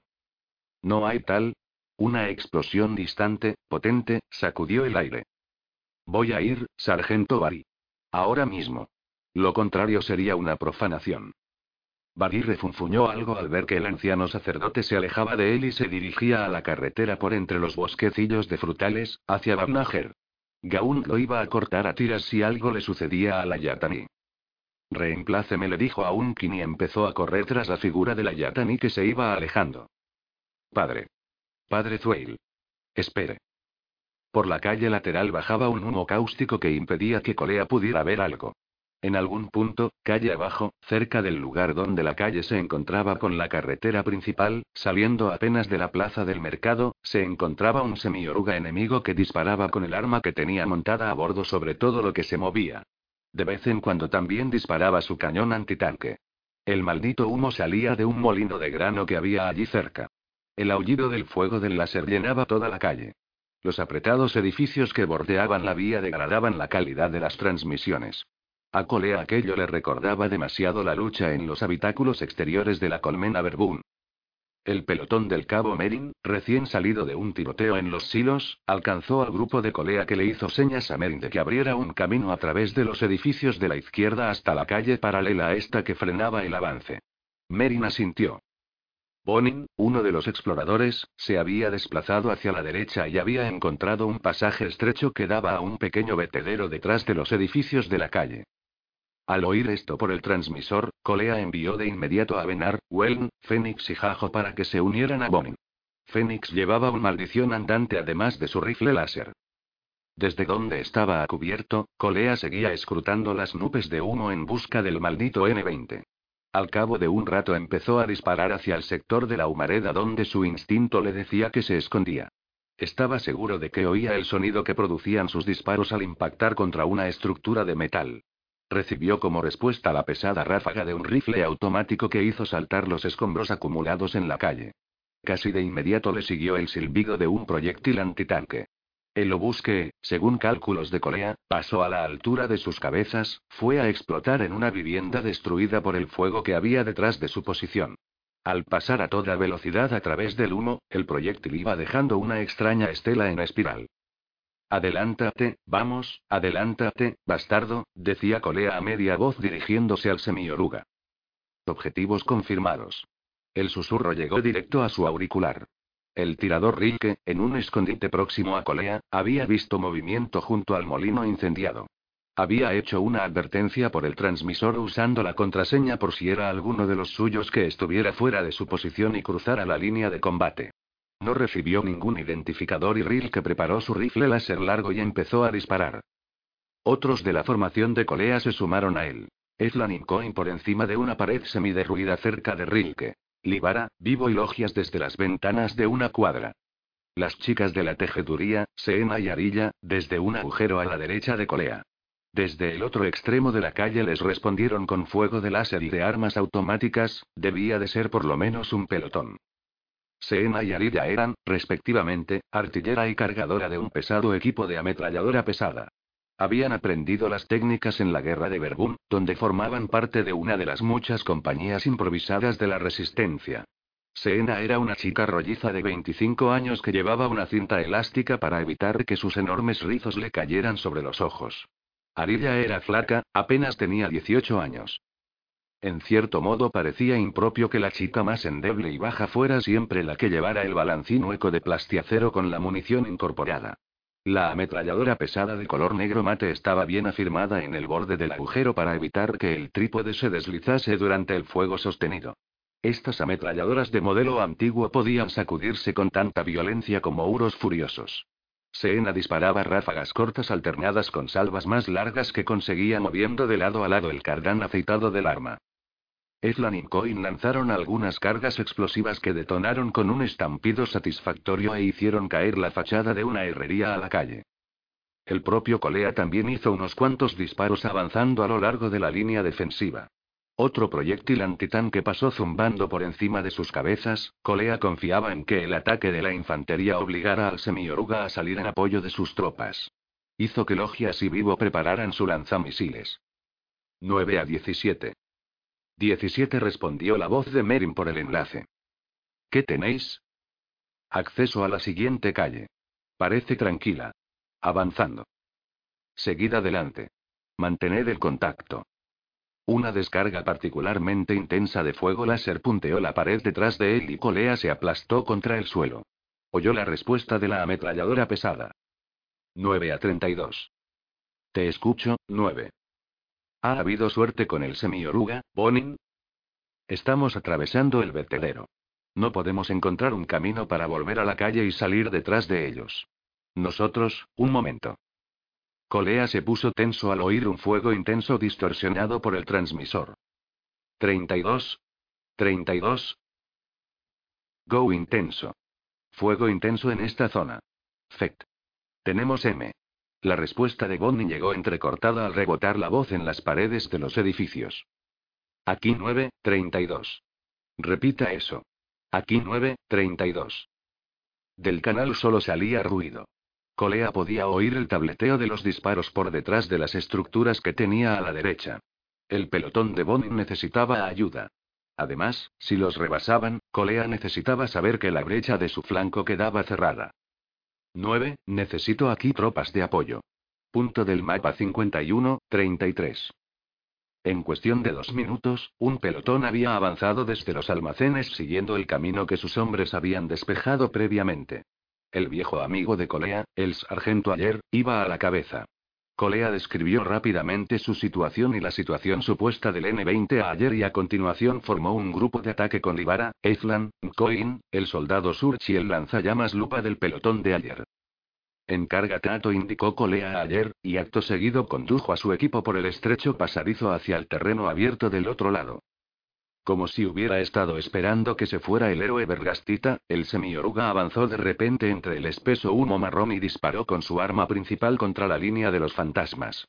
Dos de los hombres de ayer que acababan de llegar cayeron muertos y Logias resultó herido al alcanzarlo las esquirlas que salieron despedidas. Ayer corrió con la cabeza gacha entre la lluvia de cenizas ardientes y levantó el lanzamisiles mientras Vivo ponía a cubierto al aturdido Logias. ¿Cargado? preguntó a Vivo a voz en cuello. Sí, señor. Confirmó Vivo. Ayer apuntó hacia arriba. Colocó la retícula sobre las estrechas mirillas de la cabina del N-20. Disparar. El cohete se introdujo en la cabina blindada del semioruga como una brelatas y la hizo explotar con fuerza suficiente como para hacer girar en redondo el soporte del arma antitanque. Seena y Arilla abrieron fuego a discreción sobre el semioruga con su ametralladora pesada. De las filas de los fantasmas se elevaron vítores. Cargado otra vez. Le dijo ayer a Vivo. Quiero asegurarme y matarlo dos veces. La avanzadilla de Bonin se había encontrado con una oposición feroz y encarnizada ubicada en un edificio dañado por las bombas a un lado del vertedero. Más de 20 armas infardí habían disparado contra ellos y luego, inesperadamente, docenas de guerreros vestidos de verde habían salido cargando armados con clavas, picas y rifles con bayoneta. Los cinco fantasmas reaccionaron con un nivel inusitado de improvisación. Fénix había sido alcanzado por los primeros disparos, pero todavía podía combatir, y de rodillas, presentando un blanco lo más pequeño posible, disparaba contra la multitud que se abalanzaba sobre ellos. Wayne y Benar ya habían fijado las bayonetas y fueron directamente al cuerpo a cuerpo, profiriendo gritos que helaban la sangre mientras avanzaban segando vidas. Bond impuso su rifle láser en automático, con lo que agotó la batería rápidamente pero produjo gran daño a la oposición. Jajo llevaba el maldición andante y decidió no malgastar su potencia disuasoria. Al grito de disparar. Se echó el tubo al hombro y disparó el misil antitanque sobre la fachada del edificio del que habían surgido los infardí. La onda expansiva eliminó a varios de los integrantes de la escaramuza y derribó una parte de la pared. A continuación dejó a un lado su lanzamisiles y de un salto se incorporó a la lucha cuerpo a cuerpo, blandiendo su cuchillo de plata. Una vez agotada su batería, Bonin también se lanzó al combate cuerpo a cuerpo aporreando al enemigo con la culata de su fusil. Los imperiales, instruidos por personas como Feigorin Cole en este tipo de pelea, superaban a los adeptos a pesar de la superioridad numérica y armamentística de estos, pero los infardí estaban frenéticos y eso los transformaba en adversarios letales. Bonin rompió una mandíbula con un movimiento rápido de su rifle láser y a continuación clavó el cañón de su arma en el plexo solar de otro atacante. Se preguntaba qué diablos los habría impulsado a cargar de ese modo. Era algo extraño, incluso para un enemigo tan impredecible como esa escoria del caos. Estaban a cubierto y era evidente que tenían fusiles. Podrían haber atacado a la desprotegida unidad de Bonin. La brutal varaunda duró cuatro minutos y solo acabó cuando el último de los infardí quedó muerto o inconsciente. Todos los hombres de Bonin estaban salpicados de sangre enemiga, y el vertedero estaba empapado de ella. Había cadáveres por doquier y todos los fantasmas tenían cortes y contusiones. Bonin presentaba una herida especialmente profunda en el antebrazo izquierdo y Jajo se había roto una muñeca. ¿A qué diablos vino eso? gruñó Benar, doblado y tratando de recuperar el aliento. Bonin sentía la adrenalina inundando su cuerpo y el latido acelerado de su propio corazón. Sabía que sus hombres debían de sentir lo mismo y quería aprovecharlo antes de que el enardecimiento de la batalla los abandonase. Insertó una nueva batería en su ad. No lo sé, pero quiero saberlo, le respondió Avenar. Entremos ahí y asegurémonos de que ese maldito lugar es nuestro. Jajo, usa tu pistola. Weln, lleva el maldición andante. Fénix giró de repente al oír movimiento a sus espaldas, pero era la sección de apoyo de Colea. Diablos. Dijo Colea mirando las sangrientas pruebas de la lucha. ¿Cargaron sobre vosotros? Como unos maníacos posesos, dijo Bonin, haciendo una pausa para rematar con un láser a un infardí que se movió. Desde allí. Bonin asintió. Tal vez protegieran algo, sugirió Ezlan. Vamos a averiguarlo, dijo Colea. Fénix, tú y Jajo volved a la retaguardia y buscad atención médica. Bonin, Luba, vosotros en cabeza. Los nueve hombres avanzaron hacia el interior de las ruinas a través de un boquete que había abierto un cohete de Jajo. El lanzallamas de lupa se estremeció y llenó los espacios oscuros con chorros de fuego. Encontraron al jefe de los infardí tendido inconsciente entre los escombros. Su escudo personal de energía había sido atravesado por la explosión del cohete, y el generador portátil estaba destrozado por allí cerca. Había lanzado a sus hombres a una carga suicida para cubrir su propia huida. Colea miró al hombre inconsciente. Alto, nervudo, con la cabeza afeitada y el vientre hinchado. Llevaba la piel de aspecto enfermizo cubierta de símbolos profanos. Bonin a punto estuvo de rematarlo con su cuchillo de plata, pero Colea se lo impidió. Llama al jefe. Pregúntale si quiere un prisionero. En la calle siguiente, la unidad de Merin había alcanzado a la sección de exploradores de Mkod y avanzaban juntos. El ruido del combate cuerpo a cuerpo en la calle vecina se oía desde allí, pero ayer había informado a Merin de que el N-20 había sido destruido y le aconsejó seguir adelante. La noche estaba próxima, y en el cielo oscurecido se veían por todas partes los destellos de los disparos, el relampagueo de las explosiones y el resplandor de las trazadoras. Koy calculaba que la batalla no había llegado siquiera a su punto medio. Los Tanit todavía estaban lejos de tomar Babnajer de apoderarse de su objetivo primordial, el depósito de combustible. Resultaba extraño, pero la calle por la que avanzaban, una calleja estrecha bordeada de edificios vacíos y comercios saqueados, no había sido afectada por el combate y estaba intacta, casi pacífica. Koy deseaba que se hiciera de noche de una vez. Ese momento del día en que la luz se convertía en oscuridad era mortal para la vista. La visión nocturna se negaba a fijarse. Las lunas, brillantes, ya estaban en el cielo, empañadas por el humo que les daba un color rojo sangre. De pronto Merin hizo un movimiento y disparó. Rápidamente, todos los fantasmas se dispersaron poniéndose a cubierto. Unas ráfagas esporádicas de disparos de rifle caían sobre ellos, arrancando trozos de ladrillos y estuco de las fachadas de los edificios. Entonces sonó una gran explosión y una construcción situada a la izquierda de Merin desapareció en una bola de fuego que se llevó por delante a dos fantasmas. Tanques. Tanques. Achaparrado y pesado como un sapo siniestro, el A-70 aplastó una cerca al salir a la calle, mientras giraba su torreta para volver a disparar contra ellos. El disparo destruyó otra casa preparar lanzamisiles. Gritó Merin mientras llovían sobre él restos de ladrillos. Lanzamisiles obstruido. Perfecto. Farfulló Merin. La única arma con que contaban para hacer mella en el tanque estaba inservible. Estaban atrapados. Detrás del guadaña venían las tropas infardí disparando. Se entabló un serio enfrentamiento con armas de poco calibre que iluminaban la calle en penumbra con su brillo enceguecedor. El tanque seguía avanzando, aplastando los cuerpos muertos o heridos de sus propios soldados de infantería. Merin se estremeció. Pronto haría lo mismo con sus chicos. Desde su posición, podía oír a Mkoy hablando con urgencia por el transmisor. Esperó hasta que Mkoy hiciera una pausa antes de responder. 17, aquí 4. ¿Nos replegamos? 4 a 17. Vea si pueden resistir unos cuantos minutos más. No podemos dejar llegar estas unidades de infantería hasta nuestro flanco. Entendido. ¿Qué hay del tanque? Déjemelo a mí. Eso es fácil de decir, pensó Merin.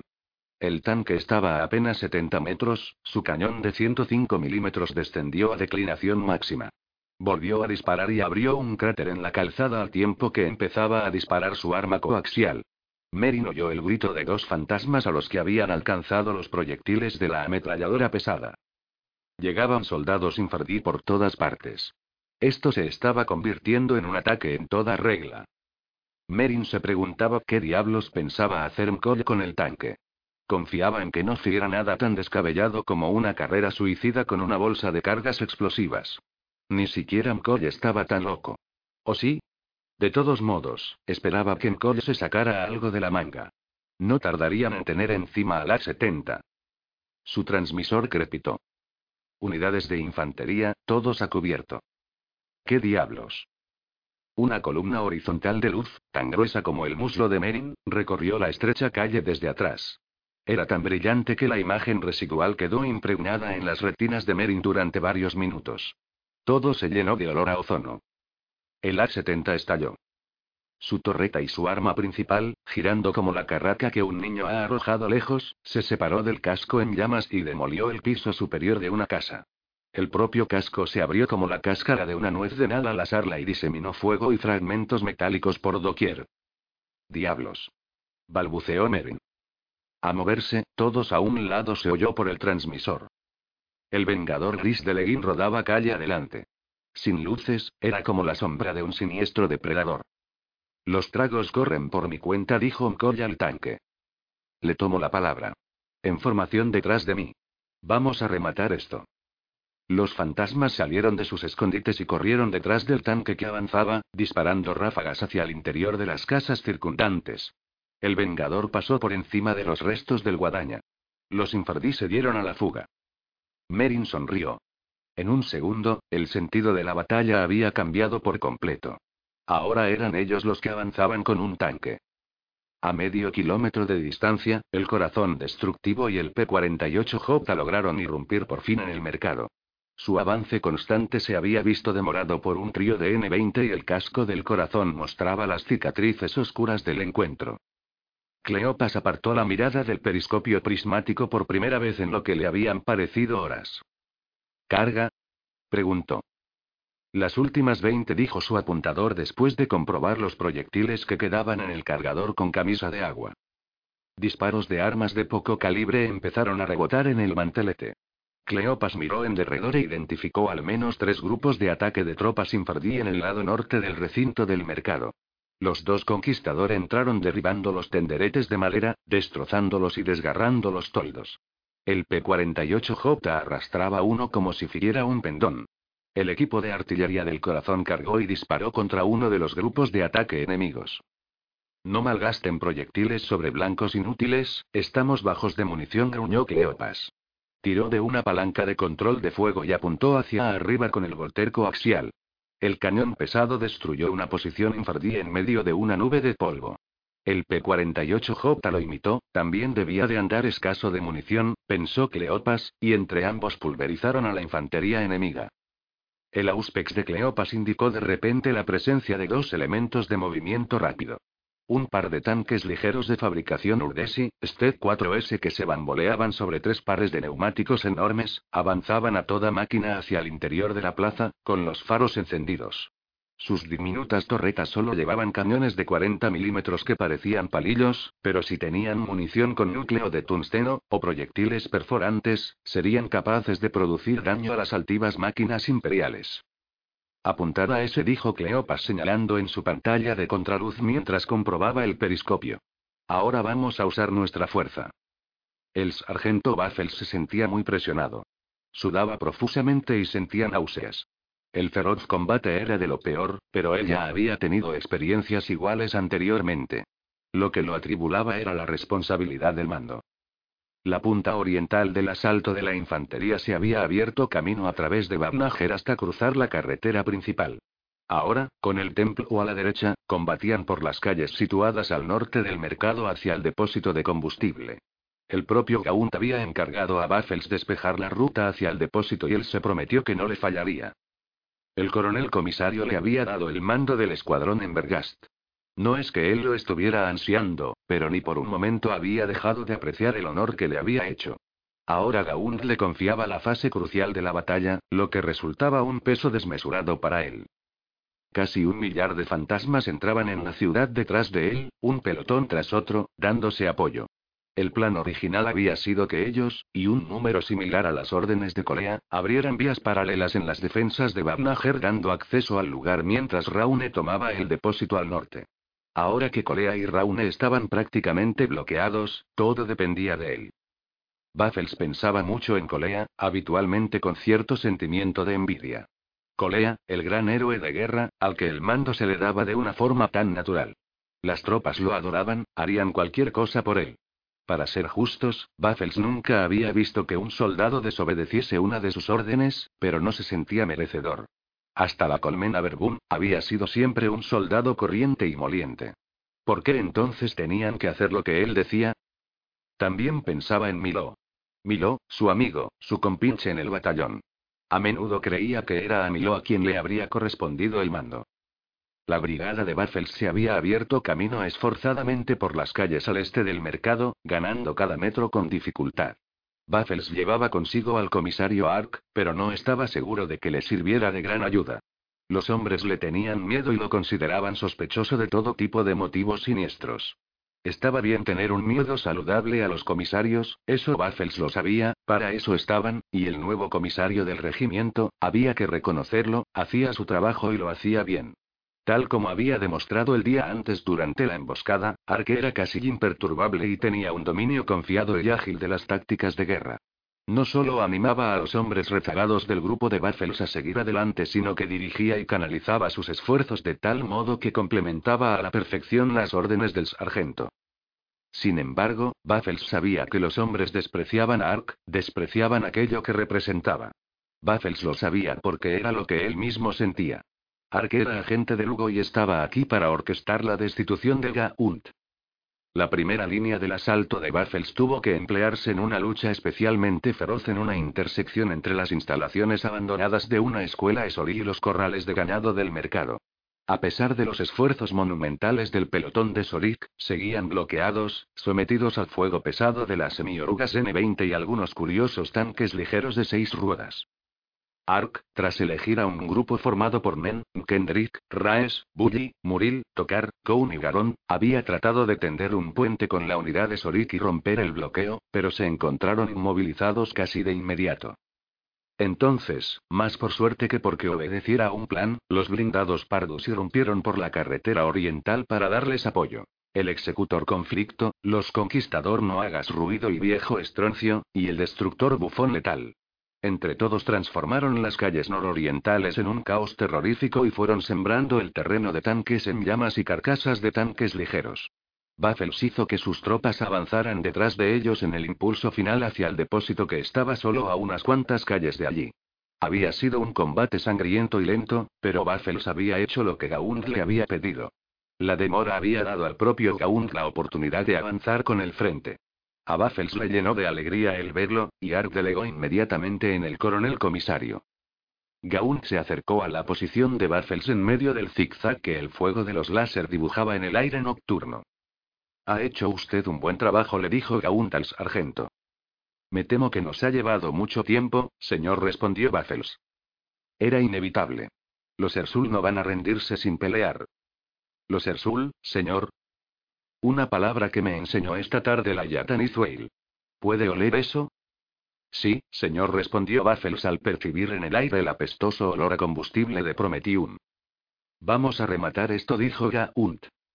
Apoyados por el fuego devastador de los Pardus, los fantasmas siguieron su avance hacia el depósito.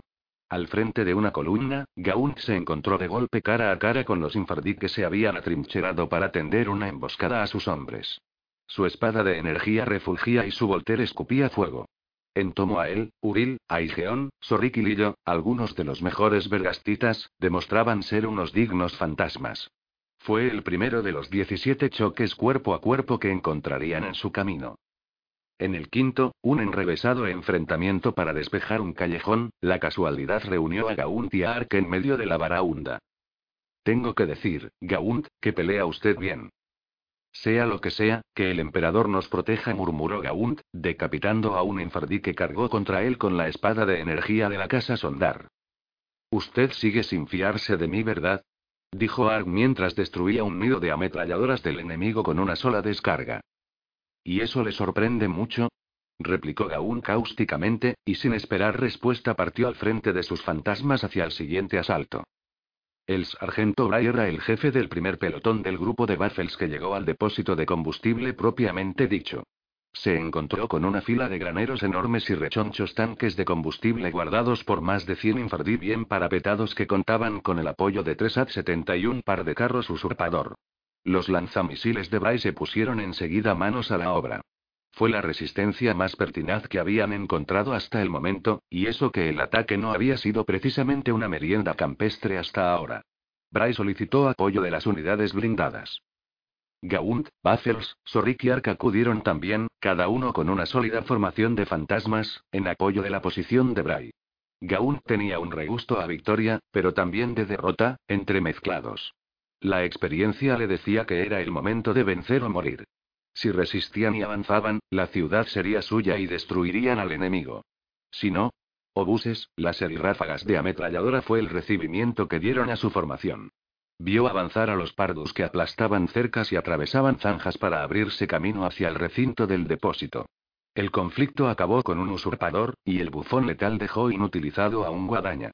El suelo nocturno se iluminaba con una tormenta de explosiones y trazadoras. Reagruparse. Reagruparse. Gritaba Baffles mientras los obuses surcaban el aire. La sección de Sorik fue ganando terreno y atravesó la cerca meridional antes de ser repelida por fuego pesado de las tropas infardí. La sección de Ark estaba acorralada en una esquina. Gaunt fue el primero en ver el Baneblade y se le heló la sangre en las venas. 300 toneladas de tanque superpesado, una máquina imperial capturada y puesta al servicio del enemigo. Salió como quien no quiere la cosa de detrás del depósito, elevando la enorme arma de su torreta. Un monstruo. Un monstruo de acero salido de las mismas fauces del infierno. Vaneblade. Vaneblade enemigo en 61, 78. Gritó Gaun por el intercomunicador. El capitán Wall, comandante del viejo estroncio, no daba crédito a sus oídos. Su Auspex detectó al gigante un segundo antes de que disparara y borrara del mapa al conquistador no hagas ruido. Wall apuntó y disparó, pero su proyectil apenas hizo mella en el enorme casco de la máquina. Las torretas secundaria y lateral del Vaneblade empezaron a disparar contra las posiciones imperiales produciendo una matanza espantosa. Los curtidos y leales fantasmas fueron presa del terror y salieron en desbandada al ver que el Vaneblade se les venía encima. No os mováis. No ceráis, indignos bastardos. Vociferaba Ark al ver a los fantasmas que huían. Cumplimos la misión del emperador. No os mováis o os enfrentaréis a mi. Ark se vio sacudido súbitamente hacia atrás cuando Gaunt le sujetó la muñeca con fuerza y desvió su pistola de plasma del pretendido blanco. A los fantasmas los castigo yo. Yo, y no usted. Además, es un maldito Vaneblade, necio. Yo también correría. Ahora, ayúdeme. Las secciones de Sorik y Bray lanzaban misiles antitanque contra el amenazador gigante, pero sin grandes resultados. El bufón letal le envió dos certeros disparos, pero seguía avanzando. Los blindados y la infantería infardí avanzaban tras él. Gaunt se dio cuenta de que su instinto no lo había engañado. Este había sido el momento de vencer o morir. Estaban muertos. Con sus armas escupiendo fuego, el Vaneblade Infardí obligaba a los primeros de Tanit a una indigna retirada.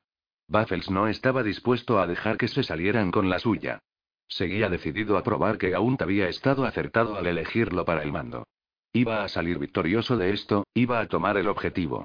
Estaba, Mientras alrededor de él los hombres huían, se apoderó de un maldición errante, cargó un cohete y apuntó al monstruoso tanque. Ahora estaba a menos de 20 metros de distancia. Era un dragón gigante de cuyas fauces salía fuego y que tapaba las estrellas. Baffles fijó la cuadrícula sobre una mirilla próxima a lo que él pensaba que sería el lugar del conductor. Mantuvo con firmeza el tubo y disparó, Hubo una brillante llamarada y por un momento Baffles pensó que lo había conseguido, que se había convertido en un héroe como el maldito Golcolea, pero el Vaneblade estaba apenas contusionado y uno de sus cañones coaxiales secundarios mató a Baffles de una ráfaga de disparos. El ariete de Rauna llegó por fin al templo de Barnager a las 9 y 35. Para entonces ya era noche cerrada y la ciudad era un hervidero de fuego y explosiones. Su lento avance por el campo minado se había acelerado cuando Larkin y Domor improvisaron un plan. Los ojos protésicos de Domor eran capaces de detectar muchas minas enterradas superficialmente. De modo que se las iba señalando a Larkin y este y Banda las hacían explotar con disparos certeros. Los rastreadores habían avanzado otros 30 metros, y para entonces, ya puesto el sol, los tanques de Sirus se habían ocupado de los blindados enemigos. Entonces, los tanques avanzaron por el pasadizo que había despejado Domor y bajaron sus palas de combate para limpiar los últimos metros ahora que ya no estaban bajo el friego enemigo. El templo estaba destrozado. Las tejas doradas que imitaban escamas de pescado caían de la otrora gloriosa estupa. En la nave principal ardían granadas incendiarias. Las banderas votivas ardían y se retorcían en la brisa. Por fin avanzaban contra el depósito de combustible desde el este. El capitán Cyrus iba adelante con el ira de Pardua, cuyas orugas habían sido reparadas.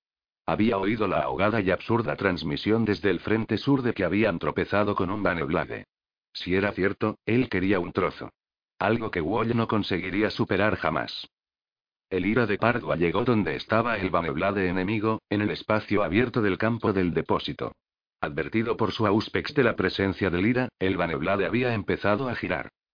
Cyrus cargó obuses perforadores de blindaje en su recámara y abrió dos agujeros en el casco del tanque enemigo. Pocos comandantes de tanques pardos llevaban ese tipo de munición como cosa habitual, porque pocos esperaban encontrar algo más duro que ellos mismos, pero Cyrus era un filósofo de la táctica y no le importaba sacrificar unos cuantos espacios valiosos en su cargador por si acaso. Ahora el secreto estaba en apuntar a los agujeros hechos por las perforadoras y hacer volar al enemigo desde dentro con un proyectil de alto explosivo. El Vaneblade herido puso su torreta de través, apuntó al ira de Pardua y lo destruyó con un solo disparo de su cañón principal. Cyrus quedó incinerado mientras disfrutaba de su triunfo.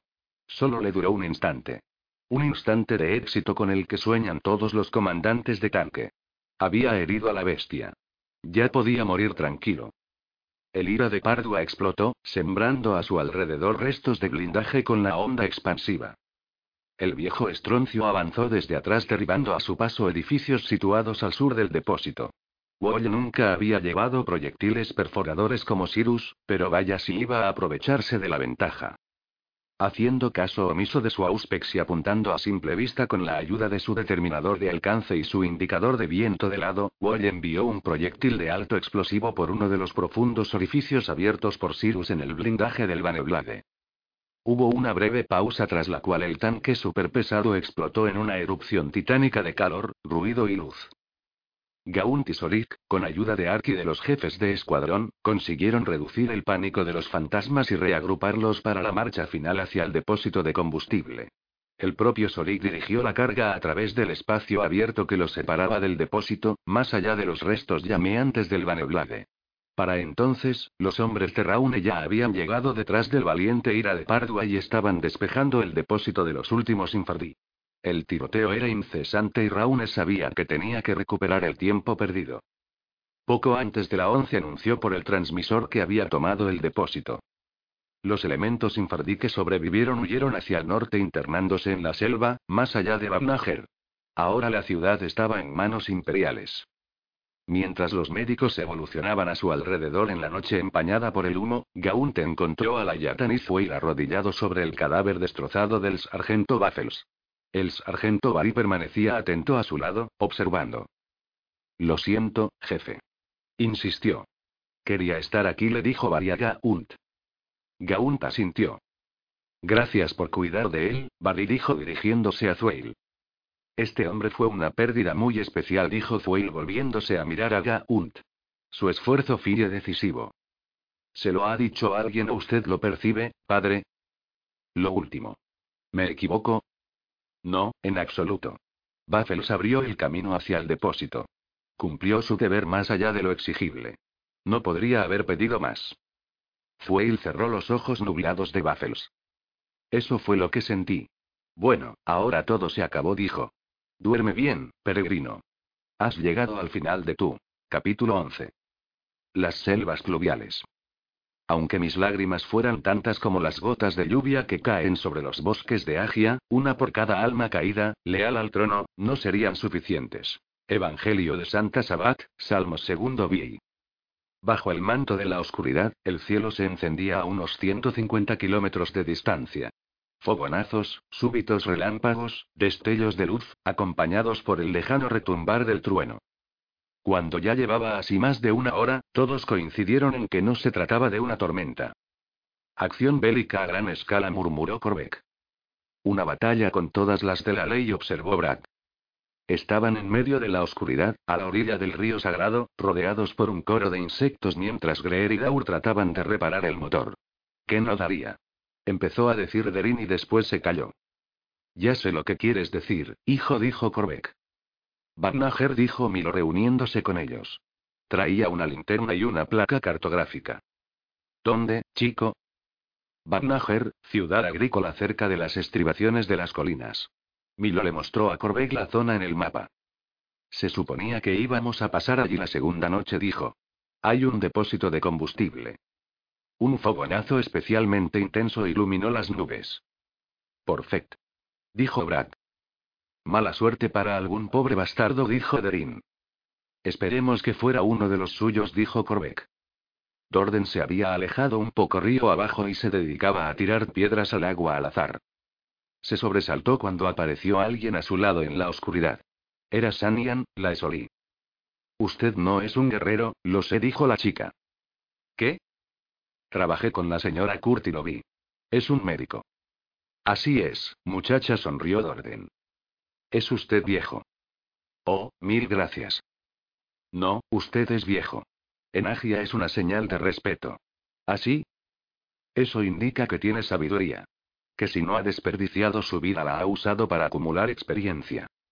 Estoy casi seguro de que no he desperdiciado mi vida, Sanyan. Yo siento que sí he desperdiciado la mía. Se dio la vuelta para mirarla. Era una sombra, una silueta asomada sobre el río. ¿Qué? ¿Qué soy? ¿Una aprendiz? ¿Una estudiante? Toda mi vida he estado estudiando libros y evangelios, y ahora mi mundo está en ruinas y sumido en la guerra. La santa novela por nosotros. Veo a hombres como Corbeck, Daur, incluso un joven como Brin. Se culpan por haber aprendido solo el arte de la guerra, pero la guerra es lo que importa aquí, ahora, en magia. No hay nada más que el arte de hacer la guerra. En la vida hay más cosas que... No hay nada más, doctor. El imperio es grande, sus maravillas son muchas, pero ¿qué quedaría de él si no fuera por la guerra? ¿La gente? ¿Los conocimientos? ¿La cultura? ¿El idioma? Nada. La guerra lo envuelve todo. En esta época, solo hay guerra. Dorden suspiró. Ella tenía razón, en cierto sentido. La guerra ha alcanzado a Babnager, observó Sanian echando una mirada a los fogonazos que iluminaban las nubes distantes. ¿Conoces el lugar? Fue allí donde nací y me crié. Me fui de allí para hacerme solí y encontrar mi camino. Ahora, aun cuando me sea revelado mi camino en la vida, ya no tengo que volver a casa una vez que esto haya terminado. Además, no terminará nunca. La guerra es eterna, lo único finito es la especie humana. Ninguna señal por el transmisor, dijo Bamberfeld. Corbeca sintió. ¿Has probado todos los canales? Sí, señor, no se oye nada.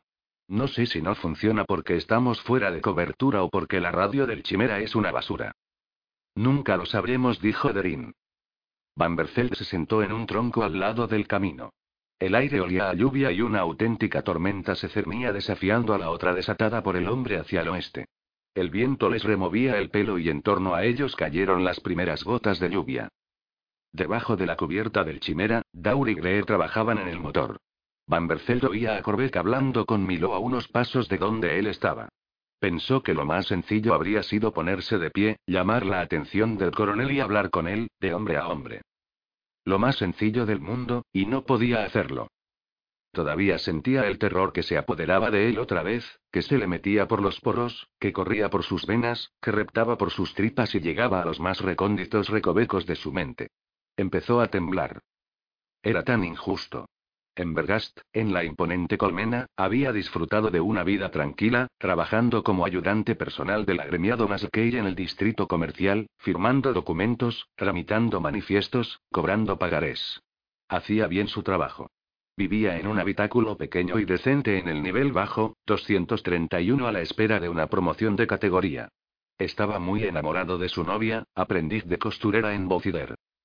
Entonces la guerra zoicana se lo había quitado todo. Su trabajo, su pequeño habitáculo volado por una bomba, su novia. Bueno, no sabía qué había sido de su novia. Jamás consiguió averiguar lo que le sucedió a su querida y dulce costurera. Fue terrible.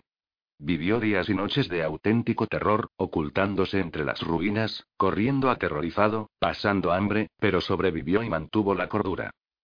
Todo eso le había hecho pensar que era suficientemente hombre como para reconstruir su vida a partir de las ruinas e incorporarse a la Guardia Imperial cuando el acta de consolación lo hizo posible.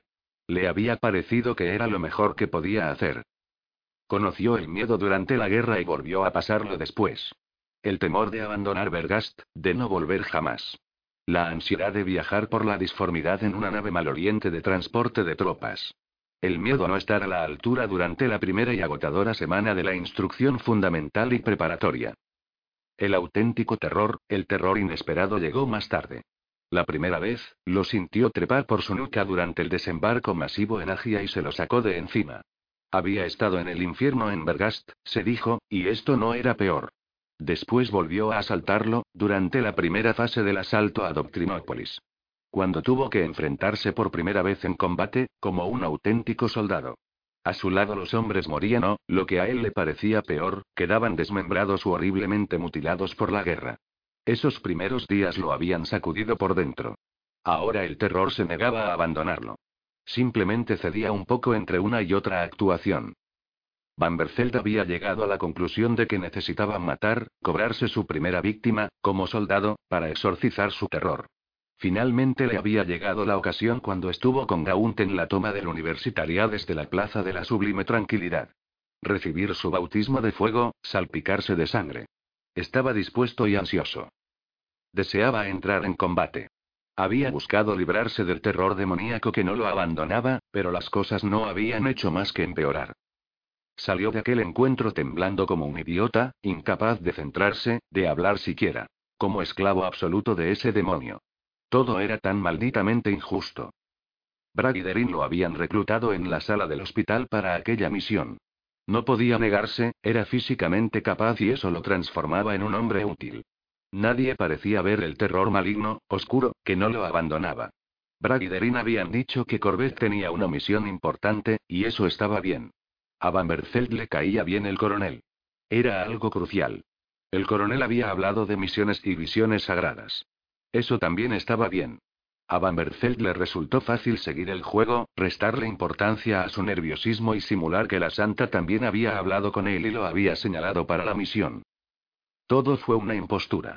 Se limitó a decir lo que creía que querían oír. Lo único que realmente le había hablado era el maldito demonio. Las palabras del conductor, Greer, lo habían alarmado. Todo lo que dijo del oro, de su complicidad con el capitán Daur. Van se preguntaba si todos se estarían burlando de él. Ahora estaba casi seguro de que eran todos unos bastardos mercenarios que desobedecían órdenes no por algún alto y sagrado ideal, sino por una sed insaciable de riqueza. Se sentía como un tonto por hacer el papel del esforzado visionario. Le temblaban las manos. Las metió en los bolsillos confiando en que nadie lo hubiera notado. Le temblaba el cuerpo, y la mente también. El terror lo consumía. Maldijo al demonio por inducirlo a juntarse con una banda de desertores y ladrones. Lo maldijo por hacer que temblara. Lo maldijo por el mero hecho de estar allí. Quería levantarse y hablar con Corbeck de su terror, pero temblaba tanto que no podía hacerlo. Además, aunque pudiera, sabía que lo más probable era que se le riera en la cara y le metiera un balazo allí, entre los arbustos. ¿Un trago? ¿Qué? Vanderfeld salió de su ensimismamiento.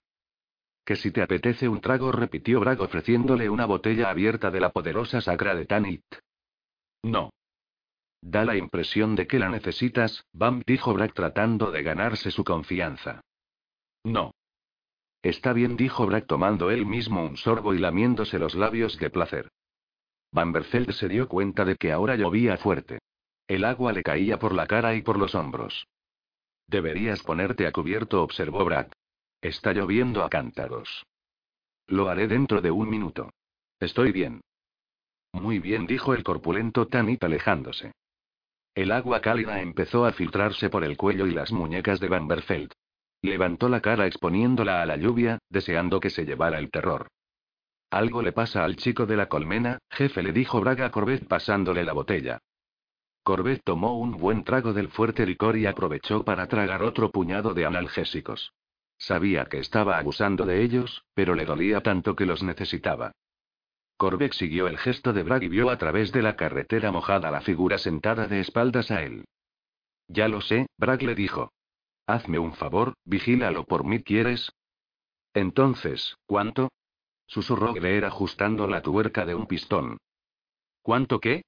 Preguntó Daur que ya estaba empapado por la lluvia. No me lo haga decir, Bergast, el oro. Ah, eso. Habla bajo. No queremos que los demás se enteren. Pero es mucho, ¿no? Me prometió mucho. No puedes imaginar cuánto. Greer sonrió y se quitó el agua de la cara con una mano que manchó su frente con aceite del motor. Entonces no se lo ha dicho a los demás. Ah, apenas lo suficiente como para interesarlos. ¿Los va a matar cuando llegue el momento? Bueno, me lo estoy pensando. Puede contar conmigo, Bergast, cuando llegue el momento, es decir, si puedo contar con usted. Oh, por supuesto, pero espera a mi señal antes de hacer nada. Entendido. Greer, esperarás a mi señal, ¿verdad? Puede contar con ello, capitán. Este es su circo y usted es el maestro de ceremonias. Más despacio, muchacha, más despacio. Sonrió Corbeck refugiándose de la lluvia bajo la escotilla abierta del chimera. Los signos que hacía con la mano eran demasiado rápidos para él, como de costumbre. ¿Es cierto que la santa lo llama? Preguntó Nessa por signos, esta vez más despacio. Por Fet, no lo sé. Algo es, Corbett todavía no dominaba el lenguaje de los signos que usaban los vergastitas, aunque lo había intentado. Sabía que sus gestos torpes solo transmitían la esencia de sus palabras. El capitán Daur dice que la ha oído, agregó Mesa con gestos expresivos. Dice que usted y el doctor también. Es posible, Nessa. ¿Estamos equivocados? Lo siento. ¿Qué? ¿Que si estamos equivocados? La chica acompañó su gesto afirmativo con una intensa mirada de sus ojos brillantes mientras la lluvia le mojaba la cara. ¿Equivocados en qué sentido? Al estar aquí. Al estar haciendo esto. No, al menos de eso puedes estar segura. Ahora solo le temblaba la mano. La mano izquierda. Haciendo uso de su fuerza de voluntad, Van había conseguido centrar todo el terror y los temblores en esa extremidad. Podía respirar otra vez. Lo estaba controlando. Por la carretera, a través de la densa lluvia, vio algo que se movía en la oscuridad. Sabía que debería echar mano de su arma o gritar, pero no se atrevió por si el temblor volvía a apoderarse de todo su cuerpo.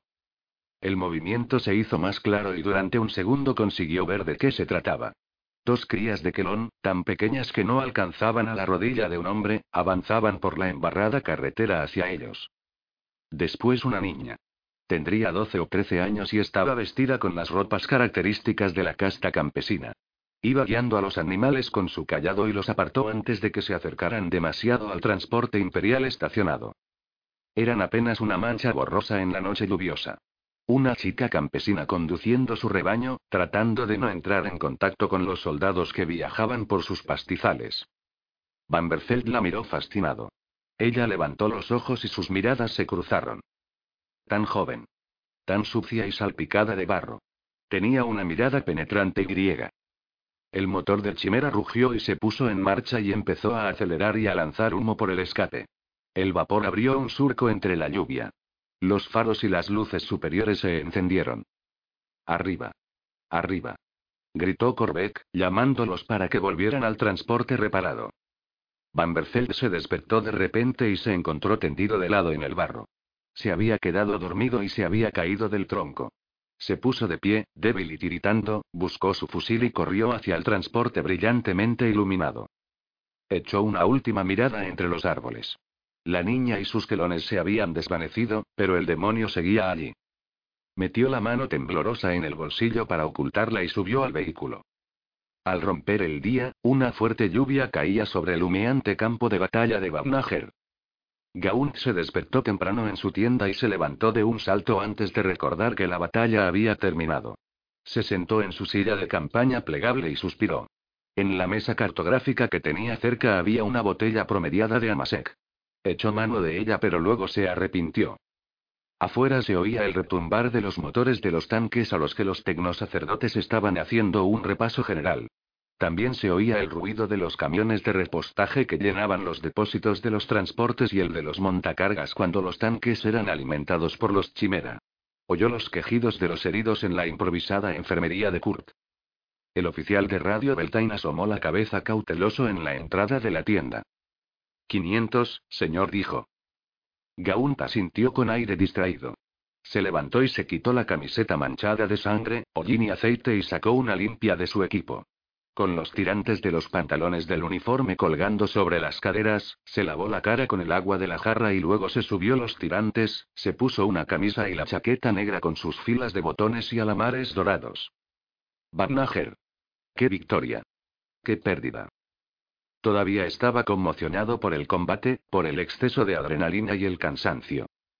Había dormido unas tres horas y de manera irregular, sembrada de sueños descabellados, confusos, provocados por la fatiga extrema y por el recuerdo de lo que había pasado. Se había visto en una estrecha comisa de hielo, suspendido sobre el mundo, colgado, a punto de caer, y a su alrededor se precipitaban huracanes de fuego. Había aparecido el sargento Baffles, vivo e íntegro. Había estado en la comisa de hielo y tendiendo la mano había asido la de Gaunt para izarlo hasta terreno firme. Baffles había musitado, helado hasta la médula. Baffles había sonreído para desaparecer a continuación. Sabad Martin había dicho. Gaunt cogió la botella y llenó con generosidad un vaso sucio y roto. Bebió de un trago el contenido del vaso. Ahora me persiguen los fantasmas de los fantasmas, murmuró para sí. Siguiendo instrucciones de Corea, la Guardia de Honor enterró a sus muertos, casi 200, en una tumba colectiva junto al templo de Babnager. Los troyanos podrían haber cavado la fosa, pero los conquistador Pardus Viejo Estroncio, Toque de Retreta, P-48J y Corazón Destructivo hicieron los honores con sus palas, aunque sus tripulaciones estaban medio muertas de cansancio. Convencieron a la Yatanizway para que se hiciera cargo del servicio fúnebre de los muertos. Obedientemente, los fantasmas clavaron pequeñas cruces de madera de huilo en filas por la tierra removida, una por cada uno de los muertos que descansaban bajo ella. El día se fue instalando, caluroso, bochornoso y marchito por la intensa lluvia. Gaunt sabía que eran necesarias semanas para que una unidad se recuperase de la conmoción producida por una acción tan brutal como la de Banager, pero él no contaba con ese tiempo. Apenas tenía días. A las nueve de la mañana dio orden a la guardia para que hiciese los preparativos en el espacio de una hora y envió a la unidad de reconocimiento hacia los bosques que estaban por encima de la ciudad. A pesar del cansancio, los hombres a su mando parecían bien dispuestos en general. Contra toda probabilidad, una victoria sólida era capaz de conseguir eso, a pesar de las bajas. Los pardos estaban más apesadumbrados que los fantasmas. Daba la impresión de que lamentaban más la pérdida de sus amadas máquinas que de los hombres. Gaun cruzó la plaza de la ciudad y se detuvo junto a una pequeña carpintería donde los soldados Cocoer, Waer y Garond vigilaban al oficial infardí que el escuadrón de Bonin había tomado prisionero la noche anterior. Ningún otro infardí había sido capturado vivo. Gaunt suponía que los infardí se llevaban a sus heridos o los mataban. Aquella cosa infame, cubierta de tatuajes, estaba encadenada como un cánido en la parte trasera del local. ¿Le habéis sacado algo? No, señor, respondió Waed. Raune y Feigor habían intentado un interrogatorio preliminar la noche anterior, después de la batalla, pero el prisionero no había respondido. Disponedlo para embarcar. Nos lo llevamos con nosotros. Gaunt se dirigió hacia el depósito. El mayor Cleopas, el capitán Wall y el teniente Pauk estaban en la sucia plataforma de estacionamiento de los barracones donde se guardaban las máquinas observando cómo los troyanos remolcaban al redoble de tambor y al capricho de Clara. Le habían dicho a Gaunt que los dos tanques podían repararse. El redoble de tambor llevaba a rastros una sección retorcida de su oruga derecha, y la tripulación, bajo el mando del capitán Ancot, iba montada en la torreta de su corcel herido. Aunque había sido inmovilizado al comienzo de la batalla, habían seguido disparando y se habían cobrado buen número de víctimas. El Clara parecía intacto, salvo por un orificio extrañamente limpio abierto en el blindaje de su torreta. Solo su conductor había sobrevivido. Tras desconectar la electricidad, los tecnosacerdotes y los zapadores habían desactivado el proyectil enemigo sin explotar que, por vía directa e indirecta, había matado a Letau y a sus artilleros. Una vez extraído sin problema de la recámara perforada y retirada la munición dañada, el Clara fue remolcado a Bagnager para reparar su torreta. Se había formado una tripulación de reemplazo con los supervivientes de los tanques inutilizados. Gaunt se acercó hasta donde estaban los expectantes oficiales Pardus y, como este rigor, los felicitó por su participación en la victoria. Cleopas se veía cansado y pálido, pero aceptó con agrado la mano que le tendía Gaunt. Esto va a figurar en los anales de la Academia de la División Acorazada de Pardua, dijo Gaunt. Eso espero. Tengo una, una pregunta, si puedo, coronel comisario, dijo Cleopas. Hágala, señor, dijo Gaunt. Usted y yo, a todos se nos dijo que si bien seguía habiendo fuerzas infardí en el interior, eran muy escasas, pero la resistencia que prepararon aquí, en Bagnager, fue de una escala enorme, bien organizada y bien aprovisionada. Nada que ver con lo que uno espera de un enemigo en retirada, en desbandada. Estoy totalmente de acuerdo. Maldita sea, Gaunt, avanzamos contra este objetivo esperando un enfrentamiento duro, pero no una batalla con todas las de la ley. Mis carros se enfrentaron a un número de máquinas enemigas nunca visto. No me malinterprete, fue una actuación gloriosa y yo vivo para servir, que el emperador nos proteja. Que el emperador nos proteja, corearon Gaunt, Wall y Pauk. Pero no fue esto lo que se nos dijo que había aquí. ¿Puede usted comentar algo por lo menos? Gaunt se miró pensativo las puntas de las botas durante un momento. Cuando yo estaba con Eslaido, justo antes del comienzo de la cruzada, caímos sobre Kulen en invierno. Por aquel entonces yo servía con los hircanos, todos ellos valientes soldados. El enemigo tenía un gran número de efectivos parapetados en las tres ciudades principales. Era época de nevadas y hacía un frío infernal. Nos llevó dos meses, pero lo sacamos de allí. La victoria fue nuestra. Eslaido nos dijo que nos mantuviéramos vigilantes y nadie en la escala de mando entendía por qué. Claro que Eslaido era zorro viejo y había visto lo suficiente en su larga carrera como para saber a qué atenerse. Su instinto resultó acertado. En el curso de un mes, el triple de unidades enemigas atacaron nuestras posiciones.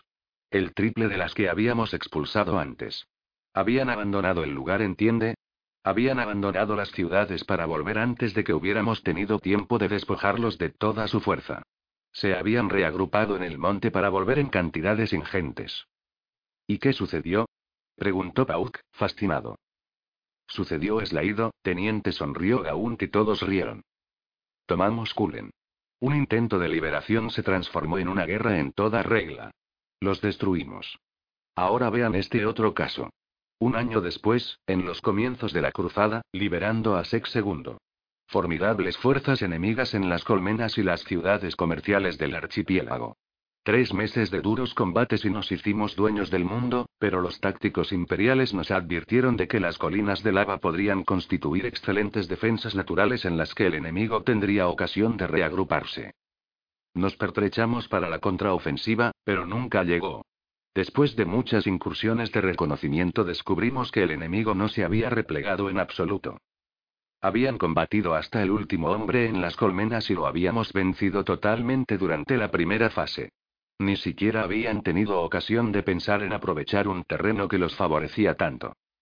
Estoy empezando a sentirme como un niño en clase de táctica, sonrió Wei. Lo siento, dijo Gaunt. Simplemente quería aclarar algunos aspectos. Como que cualquier enemigo desvirtuado por el caos es siempre impredecible, sugirió Cleopas. Eso por un lado. Que como el enemigo es tan impredecible, podríamos colgar ahora mismo a todos los tácticos imperiales, rió Wally. Exactamente, Wally, eso también. ¿Que eso es exactamente lo que está sucediendo aquí? preguntó Cleopas. Gaunta sintió. Todos saben que no tengo la menor simpatía por Lugo. Tengo motivos personales para dudar de él. No se disculpe por ello, dijo Cleopas. Es un advenedizo de nuevo cuño sin la menor experiencia. Curioso, gracias. Eso es lo que creo que tenemos en este caso. Una expectativa equivocada por parte de Lugo quien cree que el enemigo se comportará como un ejército imperial. Piensa que no abandonarán las ciudades hasta quedar derrotados, pero no será así. Piensa que solo los restos de los vencidos huirán después de la batalla. Otra vez se equivoca. Yo creo que, os infardí abandonaron las ciudades cuando se dieron cuenta de que llevábamos las de ganar y a sabiendas retiraron a sus fuerzas hacia las afueras. De ahí el gran número de efectivos de Babnager. Maldito sea Lugo, dijo Wai. Lugo tendría que escuchar a sus oficiales, eso es todo, dijo Gaunt. Esa fue la base de Slaido, o de Solón, la capacidad para escuchar. Creo que se echa en falso en los actuales mandos de la cruzada, incluso en Macarot. Los oficiales pardos se removieron inquietos. No seguiré blasfemando, caballeros, dijo Gaunt arrancándoles a todos una sonrisa. Mi consejo es simplemente este. Prepárense, esperen lo inesperado. El archienemigo no es un enemigo lógico ni previsible, tiene su propia estrategia. No podemos imaginarla, pero podemos muy bien padecerla cuando se produzca. Dio un paso atrás al ver a Raune, Colea, Bari, Ark y la cirujana Kurt que se acercaban por la zona de estacionamiento de Rocacemento para reunirse con ellos. Se imponía una reunión sobre la marcha. Kurt entregó al coronel comisario una evaluación personal. Tenían 224 heridos, 73 de ellos de gravedad. Kurt le dijo a Gaunt con franqueza que si bien podían trasladar con ellos a todos los heridos, por lo menos 18 no sobrevivirían a más de un día de viaje, y 9 no sobrevivirían al período de tránsito. ¿Qué recomienda usted, cirujana? Muy sencillo, señor. Ninguno de ellos debe viajar. Raune sacudió la cabeza con una risa seca. ¿Qué hacemos? Los dejamos aquí, Colea sugirió que estableciesen un baluarte en Bagnager, donde se podría atender a los heridos en un hospital de campaña. Aunque eso significaba dejar un número reducido de hombres en la ciudad, expuestos a las incursiones de los infardí, tal vez fuera la única esperanza de supervivencia para los heridos. Además, la Guardia de Honor iba a necesitar las reservas de combustible de Bagnager para el viaje de vuelta. Gaun reconoció el mérito de la idea. Dejaría a 100 fantasmas y a un grupo blindado de apoyo en Babnager para cuidar de los heridos y de los depósitos de combustible mientras ellos seguían su avance hacia las colinas sagradas. Kurt se propuso de inmediato para quedarse. Gaunt aceptó y seleccionó a Les como médico en jefe de la misión. El capitán Uoll se ofreció voluntario para hacerse cargo de la guardia blindada en Babnager. Gaunt y Cleopas dispusieron que se dejaran el bufón letal, el xenófobo, el redoble de tambor y el capricho de Clara, que estaban a medio reparar, bajo su mando. Gaunt puso a Colea al mando de la posición, con el sargento Bari como su segundo. Colea aceptó obedientemente la orden y se fue a reunir a los pelotones que tenía bajo su mando directo. Baris mostró más reticente, y cuando se disolvió la reunión llamó a Gaunt discretamente a un lado y le rogó que le permitiese estar con él en su última misión. No es mi última misión, sargento, dijo Gaunt. Pero, señor. ¿Ha desobedecido alguna vez una orden, Barry? No, señor. Pues no lo haga ahora. Esto es importante. Confío en usted. Hágalo por mí. Sí, señor. Por Tanit, tal como usted lo recuerda, Barry. Sí, señor. Por Tanit. Entonces Gaun reunió al grueso de sus fuerzas y emprendió el camino hacia las selvas pluviales, dejando las tierras bajas y Babnager detrás, en medio del polvo. Grupos de fantasmas y leopardos observaban al convoy que se alejaba. Barry se quedó mirando largo rato cuando el último vehículo ya se había perdido de vista y solo una nube de polvo indicaba su avance. Sargento. Giró sobre sus talones abandonando su ensoñación. Colea y Woy habían reunido a los jefes de escuadrón y a los comandantes de los tanques en tomo a una mesa cartográfica en la entrada del maltrecho ayuntamiento de la ciudad. Si no le importa sumarse a nosotros, sonrió Colea, vamos a estudiar la forma más adecuada de defender este lugar. Al salir de Babnager, la ancha carretera presentaba una pronunciada pendiente de 5 o 6 kilómetros hacia el norte. Gaunt observó que el territorio ya empezaba a estar menos despejado a ambos lados del camino.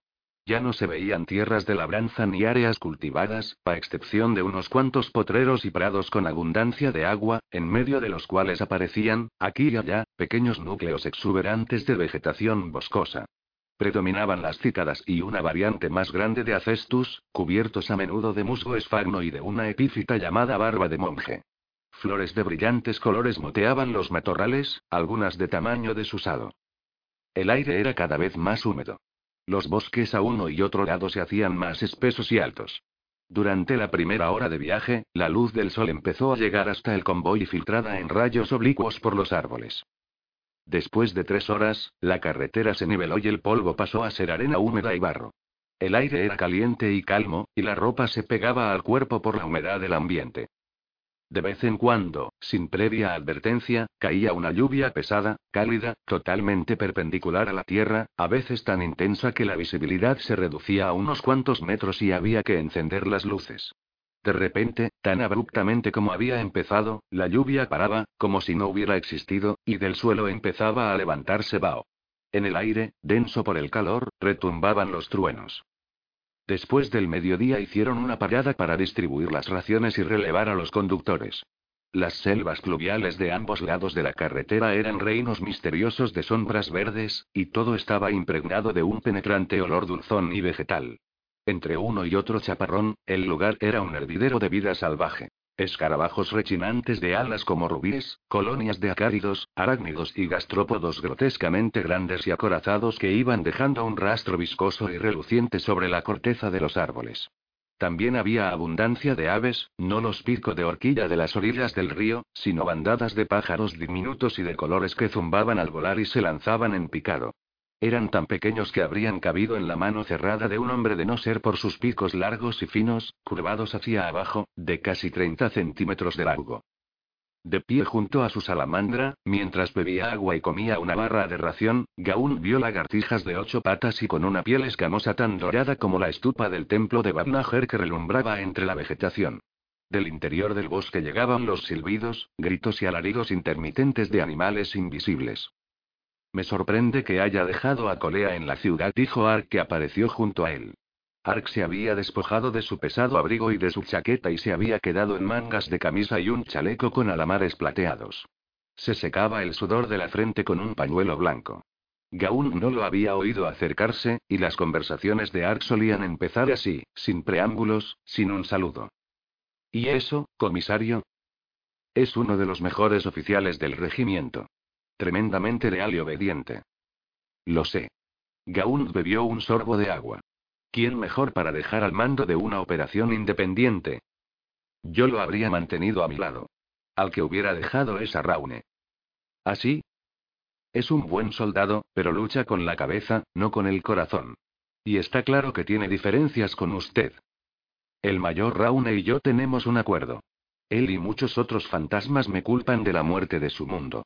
Creo que hubo un tiempo en el que Raune me habría matado para vengar a Tanit, pero ahora se ha acostumbrado al mando y creo que acepta el hecho de que simplemente no nos tenemos simpatía y lo sobrelleva bien. He estudiado sus antecedentes y en los últimos días también he estudiado al hombre. Es un cínico y un descontento. No creo que sus problemas con usted estén superados ni mucho menos. Su cuchillo sigue ansiando su espalda. Encontrará el momento, simplemente se le da bien esperar. Eslaído solía decir, mantén a tus amigos cerca y a tus enemigos aún más cerca. Conozco ese dicho, Gaunt, pero a veces no funciona. La orden de volver a montar en los vehículos recorrió el convoy. ¿Por qué no hace en mi transporte la siguiente etapa del viaje? Le sugirió Gaunt a Ark. Confiaba en que no se hubiera perdido nada de la ironía que encerraba la propuesta. Cuarenta minutos por delante del convoy principal, la unidad de reconocimiento había reducido la marcha e iba a paso lento. Raune había optado por acompañar a la unidad en Colla. Debido a ello, este tercer día, estaba compuesta de dos salamandra de exploración, un tractor hidra, el destructor vengador gris y el conquistador reza tus oraciones. El camino se iba estrechando, tanto que la cubierta vegetal empezaba a unirse por encima de sus cabezas y los grandes tanques pasaban rozando el follaje. Koy no dejaba de consultar sus placas cartográficas para asegurarse de que no se apartaban de su rumbo. No había ninguna otra pista o carretera, dijo Raune. Lo sé, y las coordenadas del localizador son correctas. Es solo que no esperaba que la carretera se estrechara tan pronto. Tengo la sensación de que hemos pasado por alto el camino principal y nos hemos metido en un camino de ganado. Los dos tuvieron que agacharse cuando una rama baja pasó rozando el habitáculo. Da la impresión de que es una vegetación de crecimiento rápido, dijo Raune. Ya sabe cómo puede ser la flora tropical. Es posible que todo esto haya crecido durante la estación húmeda, hace un mes. Koy se asomó al lateral del salamandra examinando el estado de la pista. Las selvas pluviales se internaban en los barrancos de las estribaciones de las colinas, lo cual significaba que el terreno hacía una leve inclinación hacia ellos. El centro de la pista estaba erosionado formando un canal por el que corría un riachuelo y torrenteras más profundas habían traído cieno, rocas y restos vegetales. Los salamandra no tenían problema para avanzar por ella, ni tampoco el hidra, pero los dos tanques grandes patinaban de vez en cuando. Y lo peor era que el camino empezaba a desintegrarse bajo su peso. Koy pensó con pesimismo en el peso de las máquinas que venían tras ellos, especialmente los camiones largos 50 plus de la tropa cuyo sistema de tracción no era en absoluto tan potente como el de los vehículos de oruga. Los escarabajos chispeantes atravesaban el espacio que quedaba entre el jefe de exploradores y el mayor. Raune no perdía de vista el Auspex. Tanto él como Mkoll sabían que un número considerable de Infardí había huido hacia el norte, hacia estas selvas, después de la batalla, pero no habían encontrado ni rastro de ellos en el camino.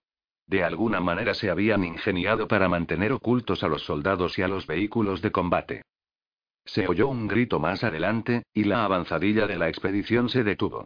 Tras alertar a los exploradores y a las unidades blindadas, Raun e Imcoll se adelantaron a pie, el salamandra que iba en punta había encontrado, tras una curva, una enorme cicada atravesada en el camino. La masa de madera en putrefacción pesaba muchas toneladas. ¿Pueden retirarlo a un lado? preguntó Raune al conductor del salamandra. No hay bastante agarre en esta pendiente, contestó el conductor. Necesitaremos cadenas para arrastrarlo. ¿No podríamos cortarlo o volarlo? preguntó el soldado Cauber. Koy se había acercado a las raíces descubiertas del tronco caído que estaban llenas de turba y de marca llena de gusanos. Había restos de óxido rojizo en algunas de las ramificaciones. Koy lo olfateó. Tal vez podríamos hacer pasar al conquistador y retirarlo con su pala, estaba diciendo Broskin. Abajo. Abajo. Gritó Mcoy. Casi no había acabado de decir estas palabras cuando del subsuelo, junto a él, surgieron ráfagas de fuego láser que impactaban en los cascos de los vehículos o destrozaban las hojas de los árboles. El conductor del salamandra que iba en cabeza recibió un impacto en el cuello y cayó de espaldas en el habitáculo de su máquina con un grito. Koy se lanzó de un salto detrás del tronco de cicada para ponerse a cubierto junto a Raune. ¿Cómo lo supo? preguntó Raune. Restos de ficelina en las raíces del tronco. Usaron una carga para derribarlo y bloquear el camino. Somos un maldito blanco, maldijo Raune. Ahora los fantasmas disparaban a su vez, pero no veían nada a qué apuntar. Ni siquiera Lillo, que casualmente estaba en el habitáculo del salamandra que iba en cabeza y por lo tanto tenía un Auspex para consultar, fue capaz de identificar un blanco. El Auspex no detectaba nada que no fuera una lectura plana de la caliente y densa masa de follaje. Cañones ordenó Raune por su transmisor. Los cañones coaxial y móvil de las máquinas cobraron vida, haciendo trizas las copas de los árboles con sus disparos. Un momento después, el hidra del sargento Orkan los eclipsó a todos al comenzar a disparar. Las ametralladoras pesadas de cañón largo del equipo antiaéreo giraron en redondo y lanzaron ráfagas simultáneas de proyectiles luminosos hacia la selva a la altura de un hombre, cortando árboles, destrozando arbustos, pulverizando helechos, licuando el follaje. Una niebla hedionda de materia vegetal vaporizada y savia derramada cubrió la carretera haciendo que las tropas se ahogaran y produciéndoles náuseas. Después de 30 segundos de disparar en automático, el hidra paró. Aparte de la humedad que goteaba de las frondas, de la caída de las plantas destrozadas y del chasquido del cargador automático del hidra que completaba su ciclo, todo era silencio. El hidra estaba diseñado para derribar aviones a gran distancia. Disparando a quemarropa contra un objetivo de vegetación blanda, había abierto un claro en la selva de 50 metros de profundidad y 30 de ancho. Entre la pulpa de madera se veían unos cuantos troncos desnudos, rotos. Cory y Cauber avanzaron para comprobar la zona. Los restos totalmente desintegrados de dos infardí estaban tendidos en medio de la destrucción verde. No había el menor rastro de otros enemigos. No era más que una pequeña emboscada, apenas una táctica dilatoria. Pasa cadenas en torno al árbol, ordenó Raune. A este paso, si los malditos Infardí derribaban un árbol cada varios kilómetros, iban a tardar semanas en atravesar la selva. Aproximadamente 120 kilómetros al sur de la selva pluvial, un solitario chimera avanzaba, medio ahogado, por la polvorienta carretera que atravesaba la aldea de Mukret. Desde que habían parado al amanecer llevaba en un lateral el nombre de carro de los heridos, pintado con pintura antióxido por una mano apresurada e imprecisa. El día era decididamente caluroso y Greer vigilaba inquieto los indicadores de temperatura. La turbina jadeante de aquel montón de chatarra llegaba al límite rojo con regularidad, y ya habían tenido que parar dos veces para vaciar el líquido hirviente del sistema de refrigeración y cambiarlo por agua sacada del río en bidones vacíos. A estas alturas ya se les había terminado el refrigerante químico, y la mezcla del sistema, vaciado repetidas veces, estaba tan diluida que prácticamente funcionaba solo con agua del río. Greer sacó el vehículo al arcén y lo estacionó a la sombra de una fila de helechos arbóreos antes de que las agujas llegaran al punto de no retorno. Quince minutos de descanso, dijo volviendo la cabeza hacia el espacio de carga. De todos modos, también necesitaba estirar las piernas y tal vez tuviera tiempo de enseñar a Daur algo más sobre las habilidades necesarias para conducir aquel vehículo. La posibilidad de alternar los conductores les permitiría avanzar más sin necesidad de hacer paradas para descansar. El grupo de Corbeck se apeó a pleno sol. La sequedad del aire les hizo buscar de inmediato cobijo bajo los helechos. Los ventiladores y recirculadores de la cabina del Chimera tampoco funcionaban, de modo que era como hacer un viaje largo dentro de un horno. Corbeck, Daur y Milo consultaron el mapa. Deberíamos llegar al cruce de Nuser al oscurecer. Eso sería bueno. Si ellos ya están en la selva, irán más despacio y tal vez tengamos la posibilidad de alcanzarlos, dijo Corbeck. Se volvió hacia un lado, destapó su cantimplora y tragó una o dos píldoras más. La otra orilla del río me preocupa, estaba diciendo Daur. Es probable que sea allí donde están concentrados los infardí. La cosa se podría volver más complicada también para nosotros cuando lleguemos al cruce. Tomo nota, dijo Corbeck. ¿Qué es esto de aquí? Milo echó un vistazo. El coronel señalaba una red de líneas poco destacadas que seguían el río hacia el norte después de la bifurcación de Musera. Partían hacia el interior de las colinas sagradas, como copiando, aunque no con precisión, las ramificaciones de las fuentes del río sagrado. No lo sé. Dice Sooka en clave. Voy a preguntarle a Sanian. Cerca de allí, en el río, Bamberfeld estaba junto a la orilla lanzando piedras planas sobre la superficie del agua, entre los helechos. Una leve brisa removió las hojas plumosas en la otra orilla que resaltaban con su color blanco ceniza contra el azul del cielo. Consiguió que una piedra diera cuatro saltos. Concentrarse en acciones simples como esa le ayudaba a controlar el temblor de la mano. El agua ejercía una acción tranquilizadora y fresca sobre sus piernas. Tiró otra. Justo antes de que diera el quinto salto, una piedra mucho más grande voló por encima de su cabeza y cayó con una zambullida sorda en el río. Bamberfeld se volvió a mirar. Punto en la orilla, Bragg le sonreía mansamente. Nunca conseguí hacer eso. Ya veo, dijo Bamberfeld. Brack se metió con cuidado en las aguas poco profundas, balanceando su cuerpo torpe sobre las piedras sueltas del fondo. ¿Podrías enseñarme? Bamberfeld se quedó un momento pensando. Sacó otras dos piedras planas del bolsillo de sus pantalones y le dio una al corpulento Tanit. Sosténla así. ¿Así? Los dedos de Bragg empequeñecían los de Bamberfeld. No, así. Plana con respecto al agua. Ahora todo depende de la muñeca. Haz que gire cuando la lanzas. Así. Tres saltos limpios. Paz, paz, paz. Muy bien, dijo Bragg y probó. La piedra golpeó en el agua y desapareció. Bamberfeld sacó otras dos piedras. Prueba otra vez, Bragg dijo, y cuando el grandullón se rió se dio cuenta de que sin quererlo había hecho una broma. Bamberfeld lanzó algunas más, y poco a poco Bragg también consiguió algo. Un salto donde Bamberfeld conseguía cuatro o cinco. De repente y con alegría, el vergastita se dio cuenta de que estaba relajado por primera vez en los últimos tiempos. Estar aquí, tranquilo, al sol, enseñando informalmente a un hombre amable a hacer algo sin sentido como tirar piedras lo devolvía a su infancia, cuando iba de vacaciones al río As con sus hermanos. Por un momento, el temblor casi desapareció. La atención de Bragg estaba centrada totalmente en las manos de Van Berfeld y en sus demostraciones. Por el rabillo del ojo, Van Berfeld vio los juncos blancos de la otra orilla del río movidos por la brisa, pero ahora había brisa. No quería mirar. Sosténla con un poco más de fuerza, así. Creo que lo estoy consiguiendo. Perfecto. Dos botes. Ya lo consigues. Prueba con otra. No mires. Si no miras no estará allí. No mires. No mires. No mires sí. Tres. Jaja. No hagas caso de las formas verdes que hay entre los juncos. Si no haces caso de ellas desaparecerán y el terror no volverá. No hagas caso. No mires buen tiro. Mira cinco. ¿Puedes hacer seis? No mires. No digas nada. No hagas caso de esas ganas de gritar. Sabes que si empiezas volverás a temblar. Bragg no se ha dado cuenta. Nadie lo sabe.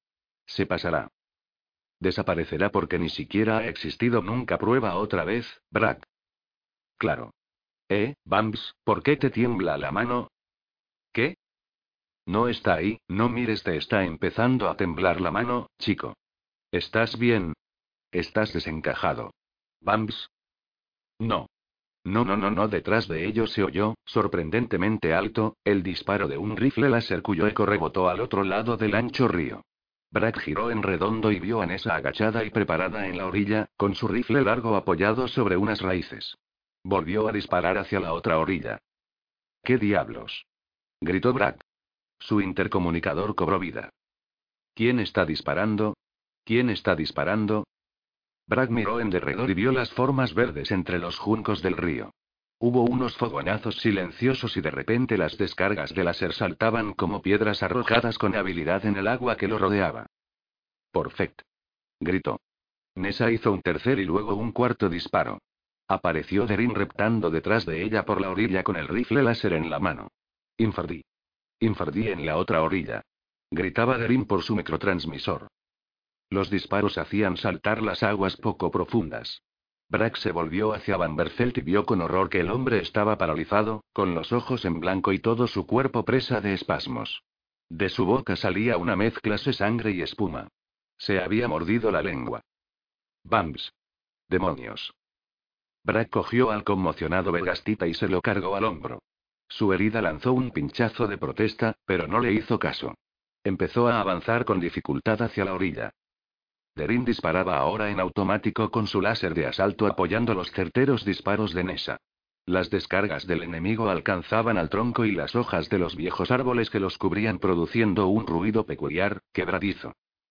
Corbeck, Daur y Milo aparecieron en el bancal de la orilla con las armas preparadas.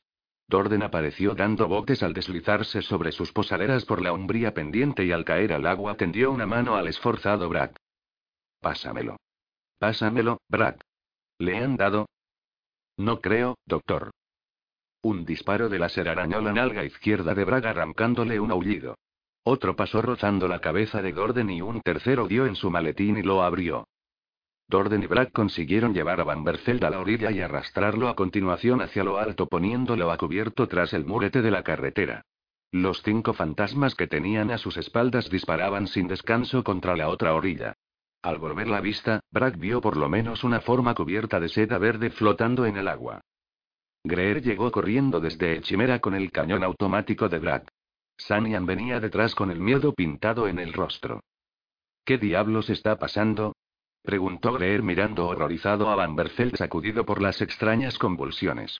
Las manos temblorosas del vergastita estaban curvadas como garras por el espasmo muscular extremo. También se había mojado los pantalones. Ah, por Fed, el chiflado se ha mojado. Cierra esa maldita boca y ayúdame. Gruñó Dorden. Sosténle la cabeza. Sosténle la cabeza, Greer. Ahora. Asegúrate de que no se la golpee con nada. Bragg le arrancó a Greer el cañón automático y volvió corriendo a la orilla mientras colocaba una carga. El fuego enemigo seguía siendo denso. Diez o doce tiradores, calculó Bragg. Mientras se preparaba para disparar vio caer al río otro infardí alcanzado por un disparo de Nesa.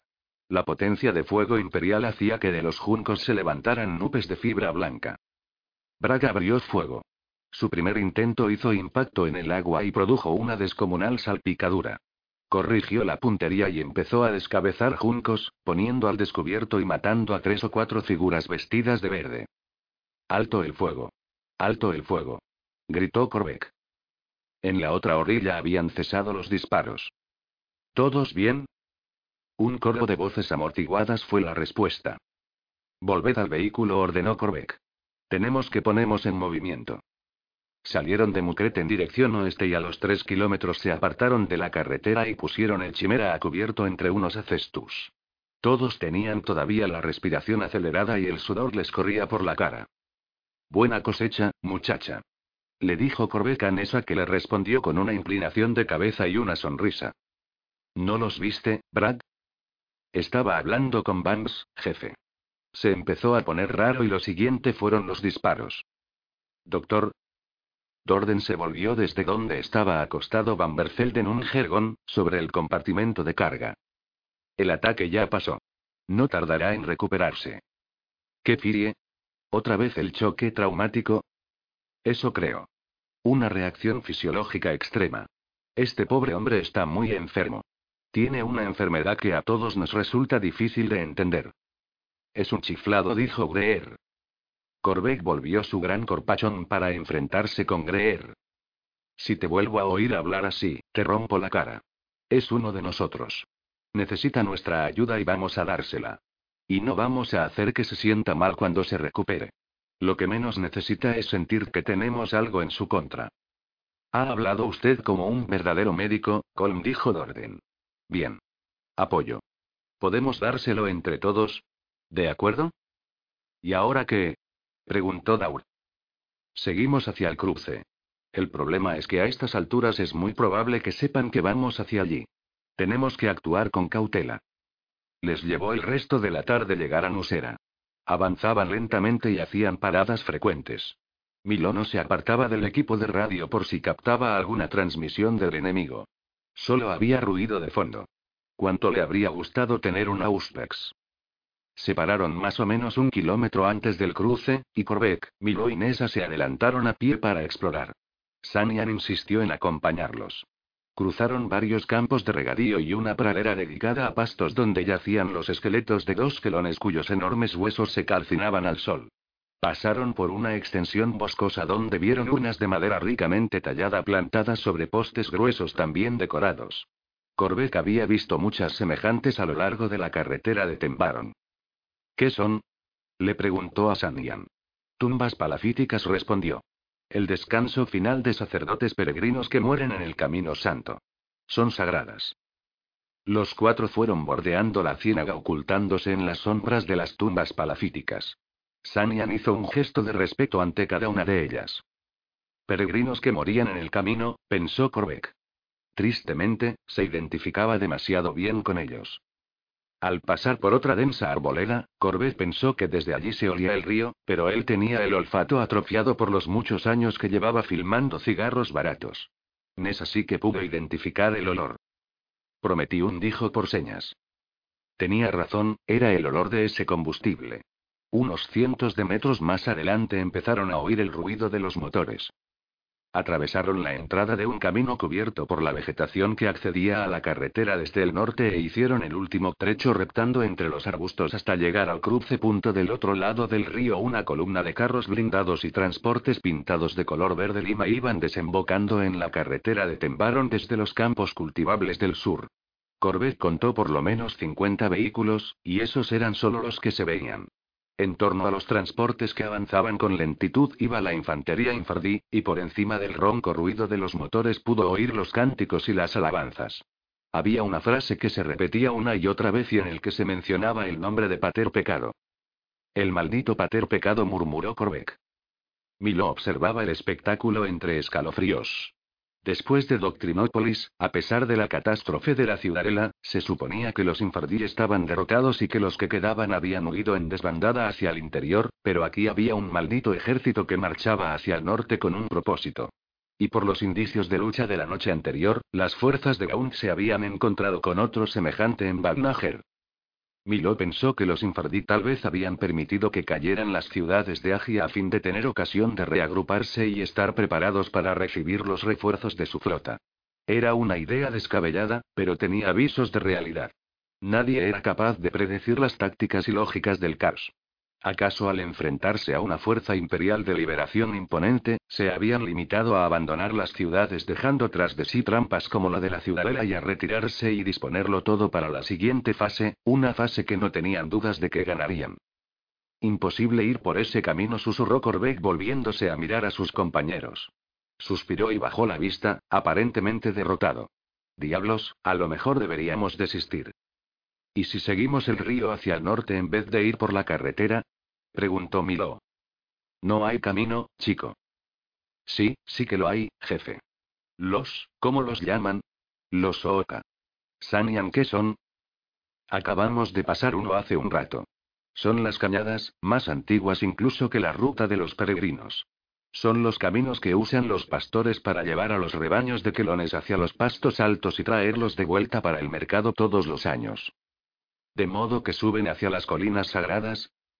Sí, pero son muy antiguos. No están hechos para las máquinas. Eso ya lo veremos, dijo Corbett, cuyos ojos habían recuperado el brillo.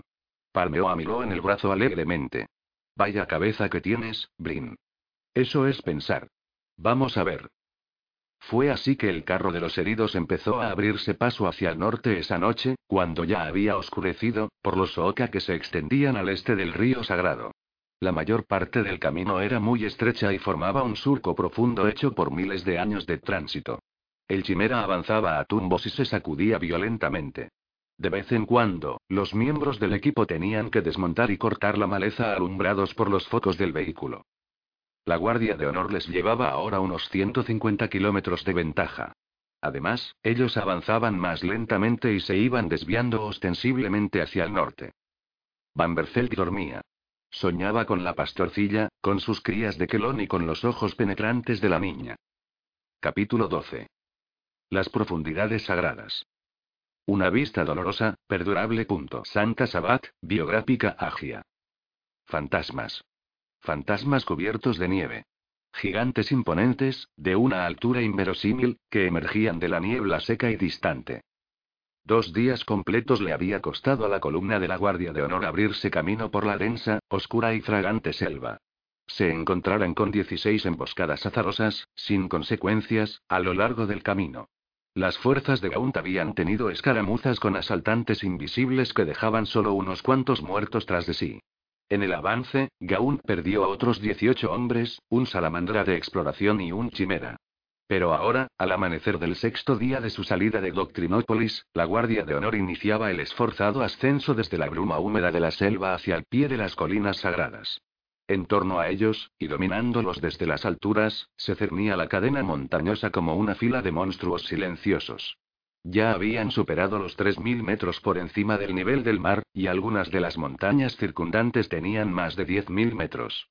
El aire era fresco y seco, y el camino atravesaba altos valles cuyo suelo estaba reseco y amarillo. La vegetación era escasa. Solo crecían tojos retorcidos por el viento, licúenes pegados a las piedras y una hierba parecida al kelpoi que formaba una especie de cintas. El día estaba muy claro. La visibilidad alcanzaba hasta los 50 kilómetros. El cielo resplandecía, azul, y el contorno de las montañas se destacaba cerrado y blanco por encima de la bruma de la selva. Seis mil años antes, una niña llamada Sabat, hija de un pastor de las alturas, había vivido en estas tierras inhóspitas pero de una belleza sorprendente. El espíritu del emperador se había apoderado de ella llevándola a abandonar sus rebaños y a iniciar su camino a través de los sucios pantanos selváticos en un viaje que la llevaría, rodeada de fuego, acero y ceramita, hasta estrellas distantes y fabulosas victorias. 105 años más tarde, había regresado llevada en un palanquín por ocho marines espaciales del capítulo Cicatrices Blancas del Adeptus Astartes. Una santa, desde el momento mismo de su martirio. Una santa imperial llevada con todos los honores hasta el lugar de su nacimiento por los mejores guerreros del emperador. La galaxia local que en estas primeras horas de la noche parpadeaba encima de las montañas llevaba su nombre. El planeta fue declarado santo en memoria suya. Santa Sabat. La pastorcilla que había bajado de las montañas de Sabat para guiar al rebaño del imperio en una de sus más contundentes y rápidas cruzadas. Cien sistemas habitados a lo largo del Segmentum Pacificus. Los mundos de Sabat. Una civilización multiplanetaria.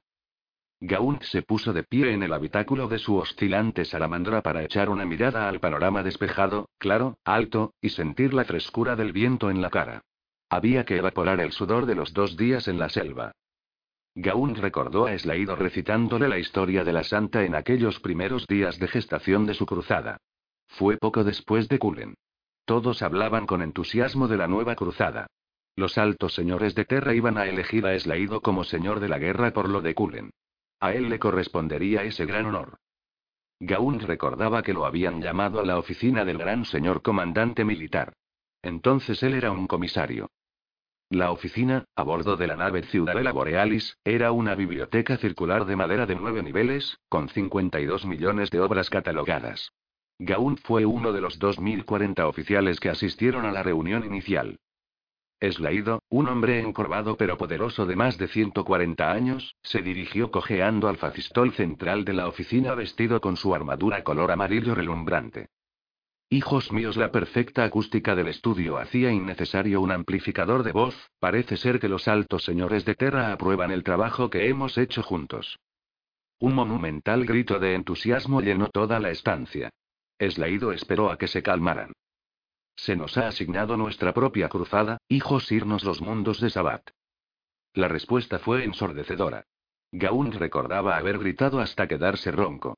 Ningún sonido que hubiera oído después, ni el ruido que producían las fuerzas del caos, ni el trueno de los titanes, podía compararse con aquellos victores. Hijos míos, hijos míos. Eslaído había levantado su mano protésica pidiendo silencio. Permitidme que os hable de los mundos de Sabat, y antes que nada, permitidme que os hable de la propia Santa. Eslaído había hablado con fe apasionada de Santa Sabat, la Beata, como él la llamaba. Le había parecido a Gaunt, incluso entonces, que Eslaído la honraba de una manera especial.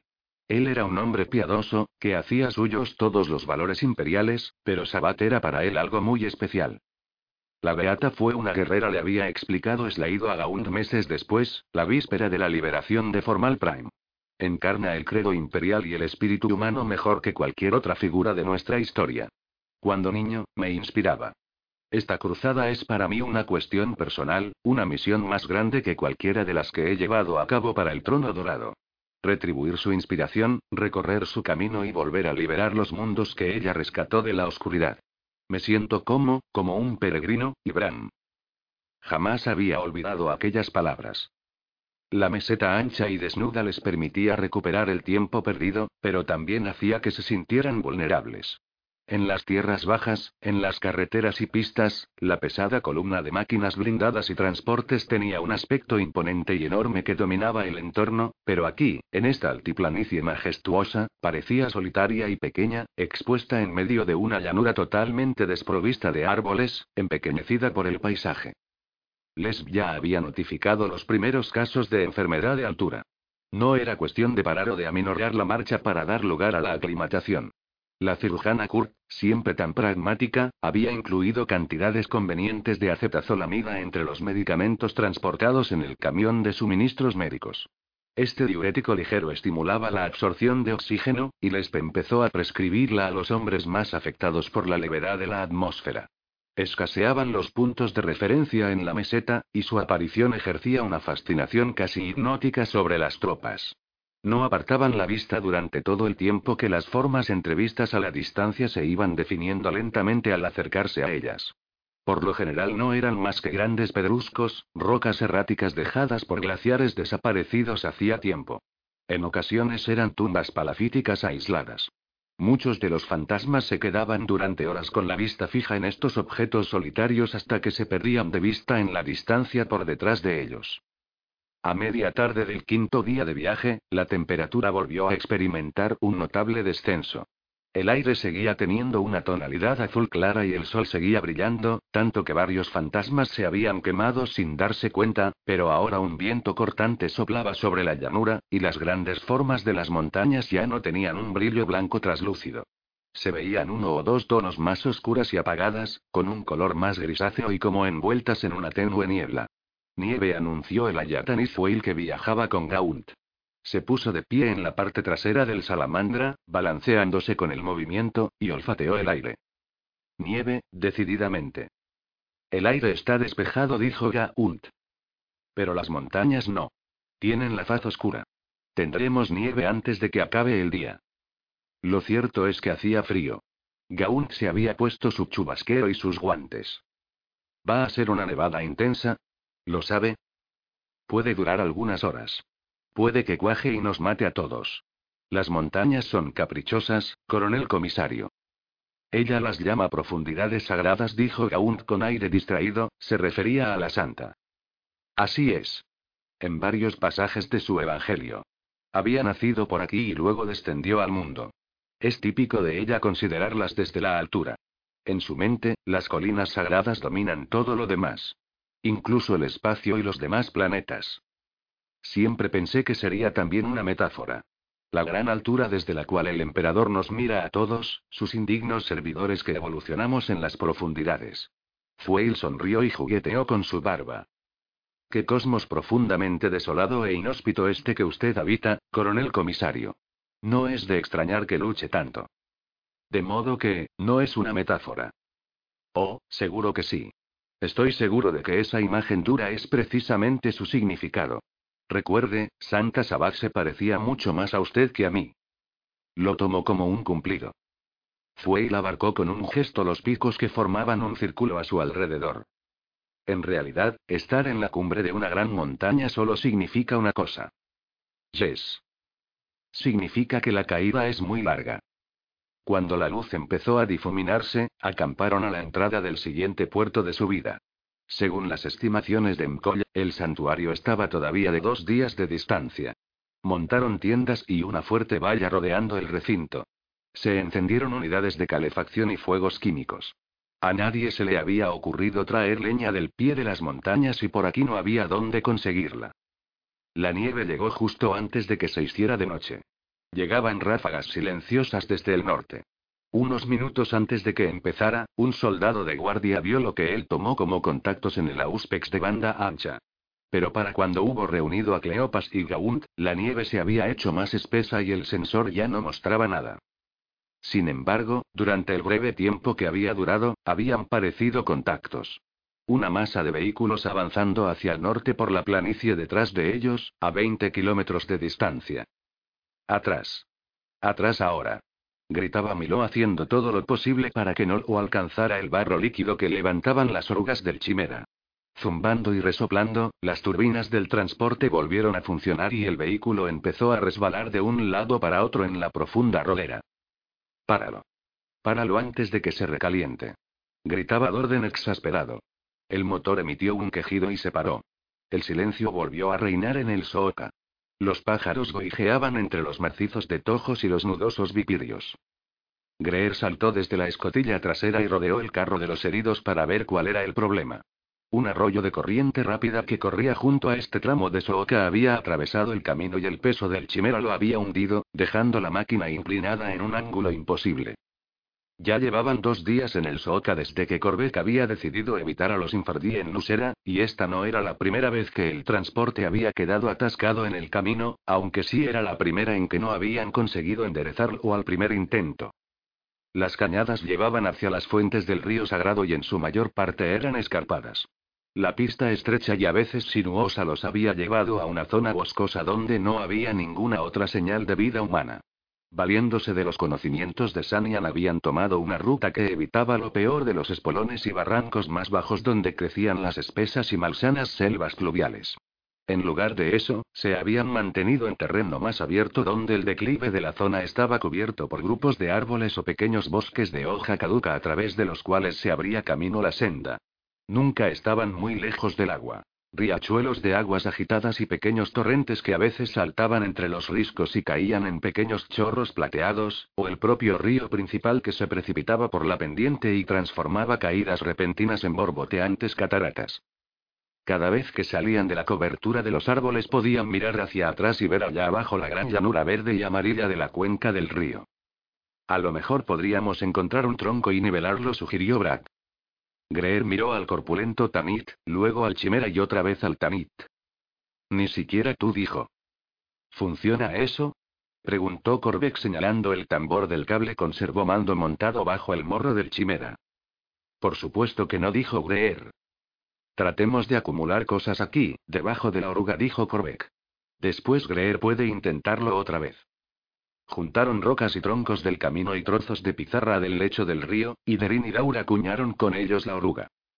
Los hombres se apartaron y Greer volvió a revolucionar los motores. Las orugas se agarraron, se oyó un chasquido al fracturarse un tronco y a continuación la máquina dio un salto hacia adelante y se colocó en el camino. Hubo vitorescas y entusiastas. Todos arriba. Gritó Corbeck. ¿Dónde estaba Merfeld? preguntó Dorden. El Vergastita había hablado poco desde el episodio de Mukret y se había vuelto más reservado. Estaba aquí hace un segundo, dijo Daur. Voy a buscarlo, se ofreció Milo. No, Brinny, dijo Brad, déjame a mí. Mientras los demás se preparaban, Brad se apartó del camino y se dirigió hacia las ciénagas. Los pájaros cantaban y gorjeaban en las copas de los altos árboles de tronco desnudo. El lugar estaba bañado por el sol y surcado por sombras estriadas. Bams, ¿A dónde vas, Bams? Brax se había tomado un interés personal por el bienestar de Bamberfeld desde el episodio de las piedras. El coronel le había pedido que tuviera vigilado al Vergastita, pero para Braga aquella orden era cosa del pasado. Era un hombre de corazón generoso y detestaba ver a otro fantasma en estado tan lamentable. Bams, están todos esperando. Más allá de la ciénaga, la tierra se abría en un amplio prado de bancales sembrado de flores silvestres y montículos de piedra. En una esquina, contra la línea que formaban los árboles, Bragg vio las ruinas de una antigua choza, el refugio de un pastor. Hacia allí se dirigió llamando a Van por su nombre. Van reparó en que había muchos quelones en el prado. No suficientes como para justificar un desplazamiento hasta el mercado, pero sí para iniciar un rebaño. Las hembras empujaban las hojas con el morro para formar montones donde depositar los huevos que pondrían antes de la siguiente luna nueva. La muchacha estaba sentada con las piernas cruzadas junto a la choza y se puso de pie con aire receloso cuando vio que él se acercaba. Espera, espera, por favor, dijo Van Las palabras le sonaron cómicas. Todavía tenía la lengua hinchada por el mordisco que se había dado durante el ataque y sentía que su voz tenía un tono ridículo. Ella se metió en la choza y él la siguió con cautela. En la choza solo había un antiguo jergón de hojas y unos cuantos palos. Por un momento pensó que la muchacha se habría escondido, pero no había dónde, ni tampoco tablones sueltos en la parte trasera por los que pudiera haber escapado. En el suelo había un par de callados, y colgando de un gancho en la pared, la parte curva de otro. Era muy viejo y el extremo dentado por donde se había roto, estaba sucio y desgastado. Lo descolgó y lo pasó de una mano a otra. Bams. Bams. Tardó un minuto en darse cuenta de que alguien lo llamaba desde fuera. Volvió a salir al sol. Ah, estás aquí, dijo Brad. ¿Qué estabas haciendo? Solo, estaba mirando, dijo. Había una muchacha y ella, se calló al darse cuenta de que el prado estaba vacío. No había ni quelones ni nidos de hojas. La hierba del prado estaba crecida. ¿Una muchacha? No, nada. No te preocupes. Vamos. Estamos listos para marchamos. Volvieron al Sooka, hasta donde estaba el chimera. Bamberfeld se sentía extrañamente descolocado y confundido. La muchacha, el ganado. Estaba seguro de haberlos visto, pero... Solo cuando se hubieron puesto en marcha otra vez se dio cuenta de que todavía llevaba el callado roto en la mano. De pronto se sintió dolorosamente culpable, pero ya era tarde para devolverlo. A pesar de todos los esfuerzos de Kurt, otro de los heridos había muerto. Colea asintió con la cabeza cuando se lo comunicó e hizo una inscripción en el registro de la misión. La noche estaba cayendo sobre Babnager, la cuarta desde que la Guardia de Honor había seguido viaje. No se habían vuelto a poner en contacto con ellos desde entonces, pero Colea confiaba en que a estas alturas ya se habrían adentrado en las colinas sagradas. Acababa de volver de un recorrido de inspección del lugar. Habían conseguido proteger bien la ciudad. Los dos hidras que Gaund le había dejado cubrían la entrada de la carretera por la que los propios fantasmas habían llegado. Los carros blindados esperaban en la plaza del mercado, listos para desplegarse si los necesitaban, a excepción del destructor bufón letal, que vigilaba escondido en las ruinas del templo. Los extremos sur y norte de la ciudad estaban bien defendidos por filas de fantasmas ocultos en estrechas trincheras y en puestos fortificados. Habían dividido la munición disponible a fin de que no hubiera ningún punto vulnerable, y los transportes chimera, ahora vacíos, servían como apoyo para la tropa. Los conquistador habían usado sus palas mecánicas para empujar piedras y escombros formando barricadas en las calles y terraplenes de protección, reduciendo así drásticamente los posibles puntos de acceso a la ciudad. Existía la posibilidad de que, si el enemigo atacaba, los superara en número, pero ellos tenían la estructura de la ciudad a su favor y habían aprovechado al máximo las posibilidades de sus armas. ¿Cuándo fue la última vez que durmió? Le preguntó Colea a la cirujana mientras le ofrecía una silla en la pequeña habitación de la planta baja del ayuntamiento donde había establecido su puesto de mando. Una radio de gran poder amplificador farfullaba cosas ininteligibles en un rincón, junto al aparador donde Colea había desplegado sus mapas. La luz grisácea del anochecer se filtraba entre los sacos terreros apilados contra la ventana sin cristales. Ya no lo recuerdo, respondió la mujer mientras se sentaba y se sacaba las botas. Se masajeó un pie por encima del calcetín desgastado hasta que por fin se dio cuenta de lo que estaba haciendo. Lo siento, dijo. No es muy correcto. Por mí no se preocupe, dijo Colea con una sonrisa. Kurt se recostó en su asiento y estiró las piernas, mirando desde lo alto sus dedos mientras los movía. Los calcetines estaban rotos en los dedos y en los talones. Demonios. Vaya facha. En una época yo era una persona respetable. Colea sirvió dos vasos generosos de sacra de una botella que le había dado Bari y le ofreció uno a Kurt. En eso me lleva usted ventaja. Yo nunca fui respetable. Oh, vamos. Sonrió y aceptó el vaso. Gracias. Usted era un trabajador de primera línea en nuestro planeta, un minero respetable, un hombre de familia. Bueno. Diablos. Dijo la mujer de repente en medio de un sorbo de licor. Su cara en forma de corazón se puso súbitamente seria. Lo siento, Gol, lo siento realmente. ¿Por qué? Eso de hombre de familia, fue muy desconsiderado por mi parte. No se preocupe. Está bien. Ya ha pasado mucho tiempo. Sin embargo, resulta interesante lo igualadora que es la guerra. De no ser por la guerra, usted y yo nunca nos habríamos conocido. Nunca nos habríamos dirigido la palabra. Ni siquiera habríamos estado en los sectores de la ciudad donde vivíamos uno y otro. Y seguro que nunca nos habríamos sentado compartiendo un trago y mostrándonos los dedos sucios de los pies. ¿Quiere decir que yo era una estirada? Preguntó Kurt sonriendo todavía por su última ocurrencia.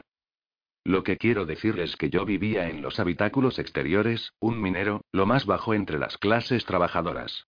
Usted, en cambio, era una cirujana destacada que tenía a su cargo un hospital de los habitáculos interiores. Buena educación, círculos sociales distinguidos. Hace que parezca una niña rica y mimada. No fue esa mi intención. Lo que quiero decir es que resulta curioso ver lo que éramos y dónde estamos ahora. La guerra hace cosas extrañas. Lo reconozco, la mujer hizo una pausa y tomó otro sorbo, pero yo no era una estirada. Colea se rió. ¿Conocía a alguien de los habitáculos exteriores lo suficiente como para llamarlo por su nombre de pila? Se quedó pensando un rato. Los conozco ahora, dijo, y eso es lo que importa. Supongo que era eso a lo que quería llegar. Él alzó su vaso y ella hizo lo mismo con el suyo. Por la colmena Verbún dijo Colea. Por Verbún y todos sus habitantes respondió Kurt. ¿Demonios qué es este brebaje?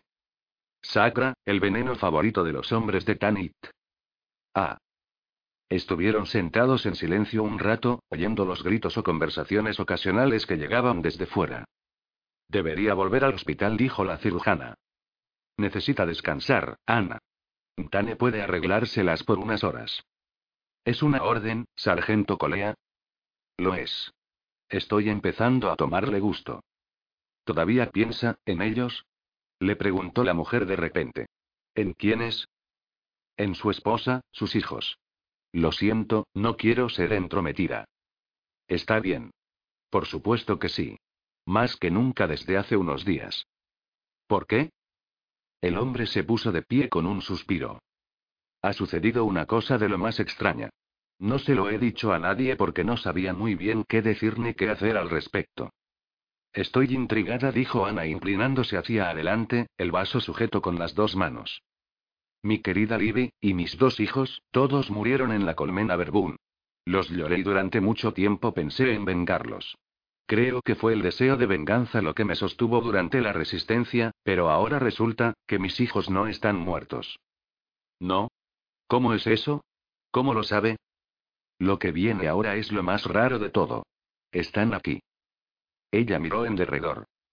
No, no en esta habitación, y espero que ya no estén en el planeta, pero están con los fantasmas. Han estado con ellos desde que salimos de Verbún, solo que yo no lo sabía. ¿Y cómo es eso? Tona Creed. ¿La conoce? Conozco a Tona. Tiene dos niños. Lo sé. Están con el acompañamiento del regimiento. Yo misma los vacuné durante la revisión médica. Un par de chicos muy sanos, llenos de, de, o, gol. No son suyos, no por nacimiento.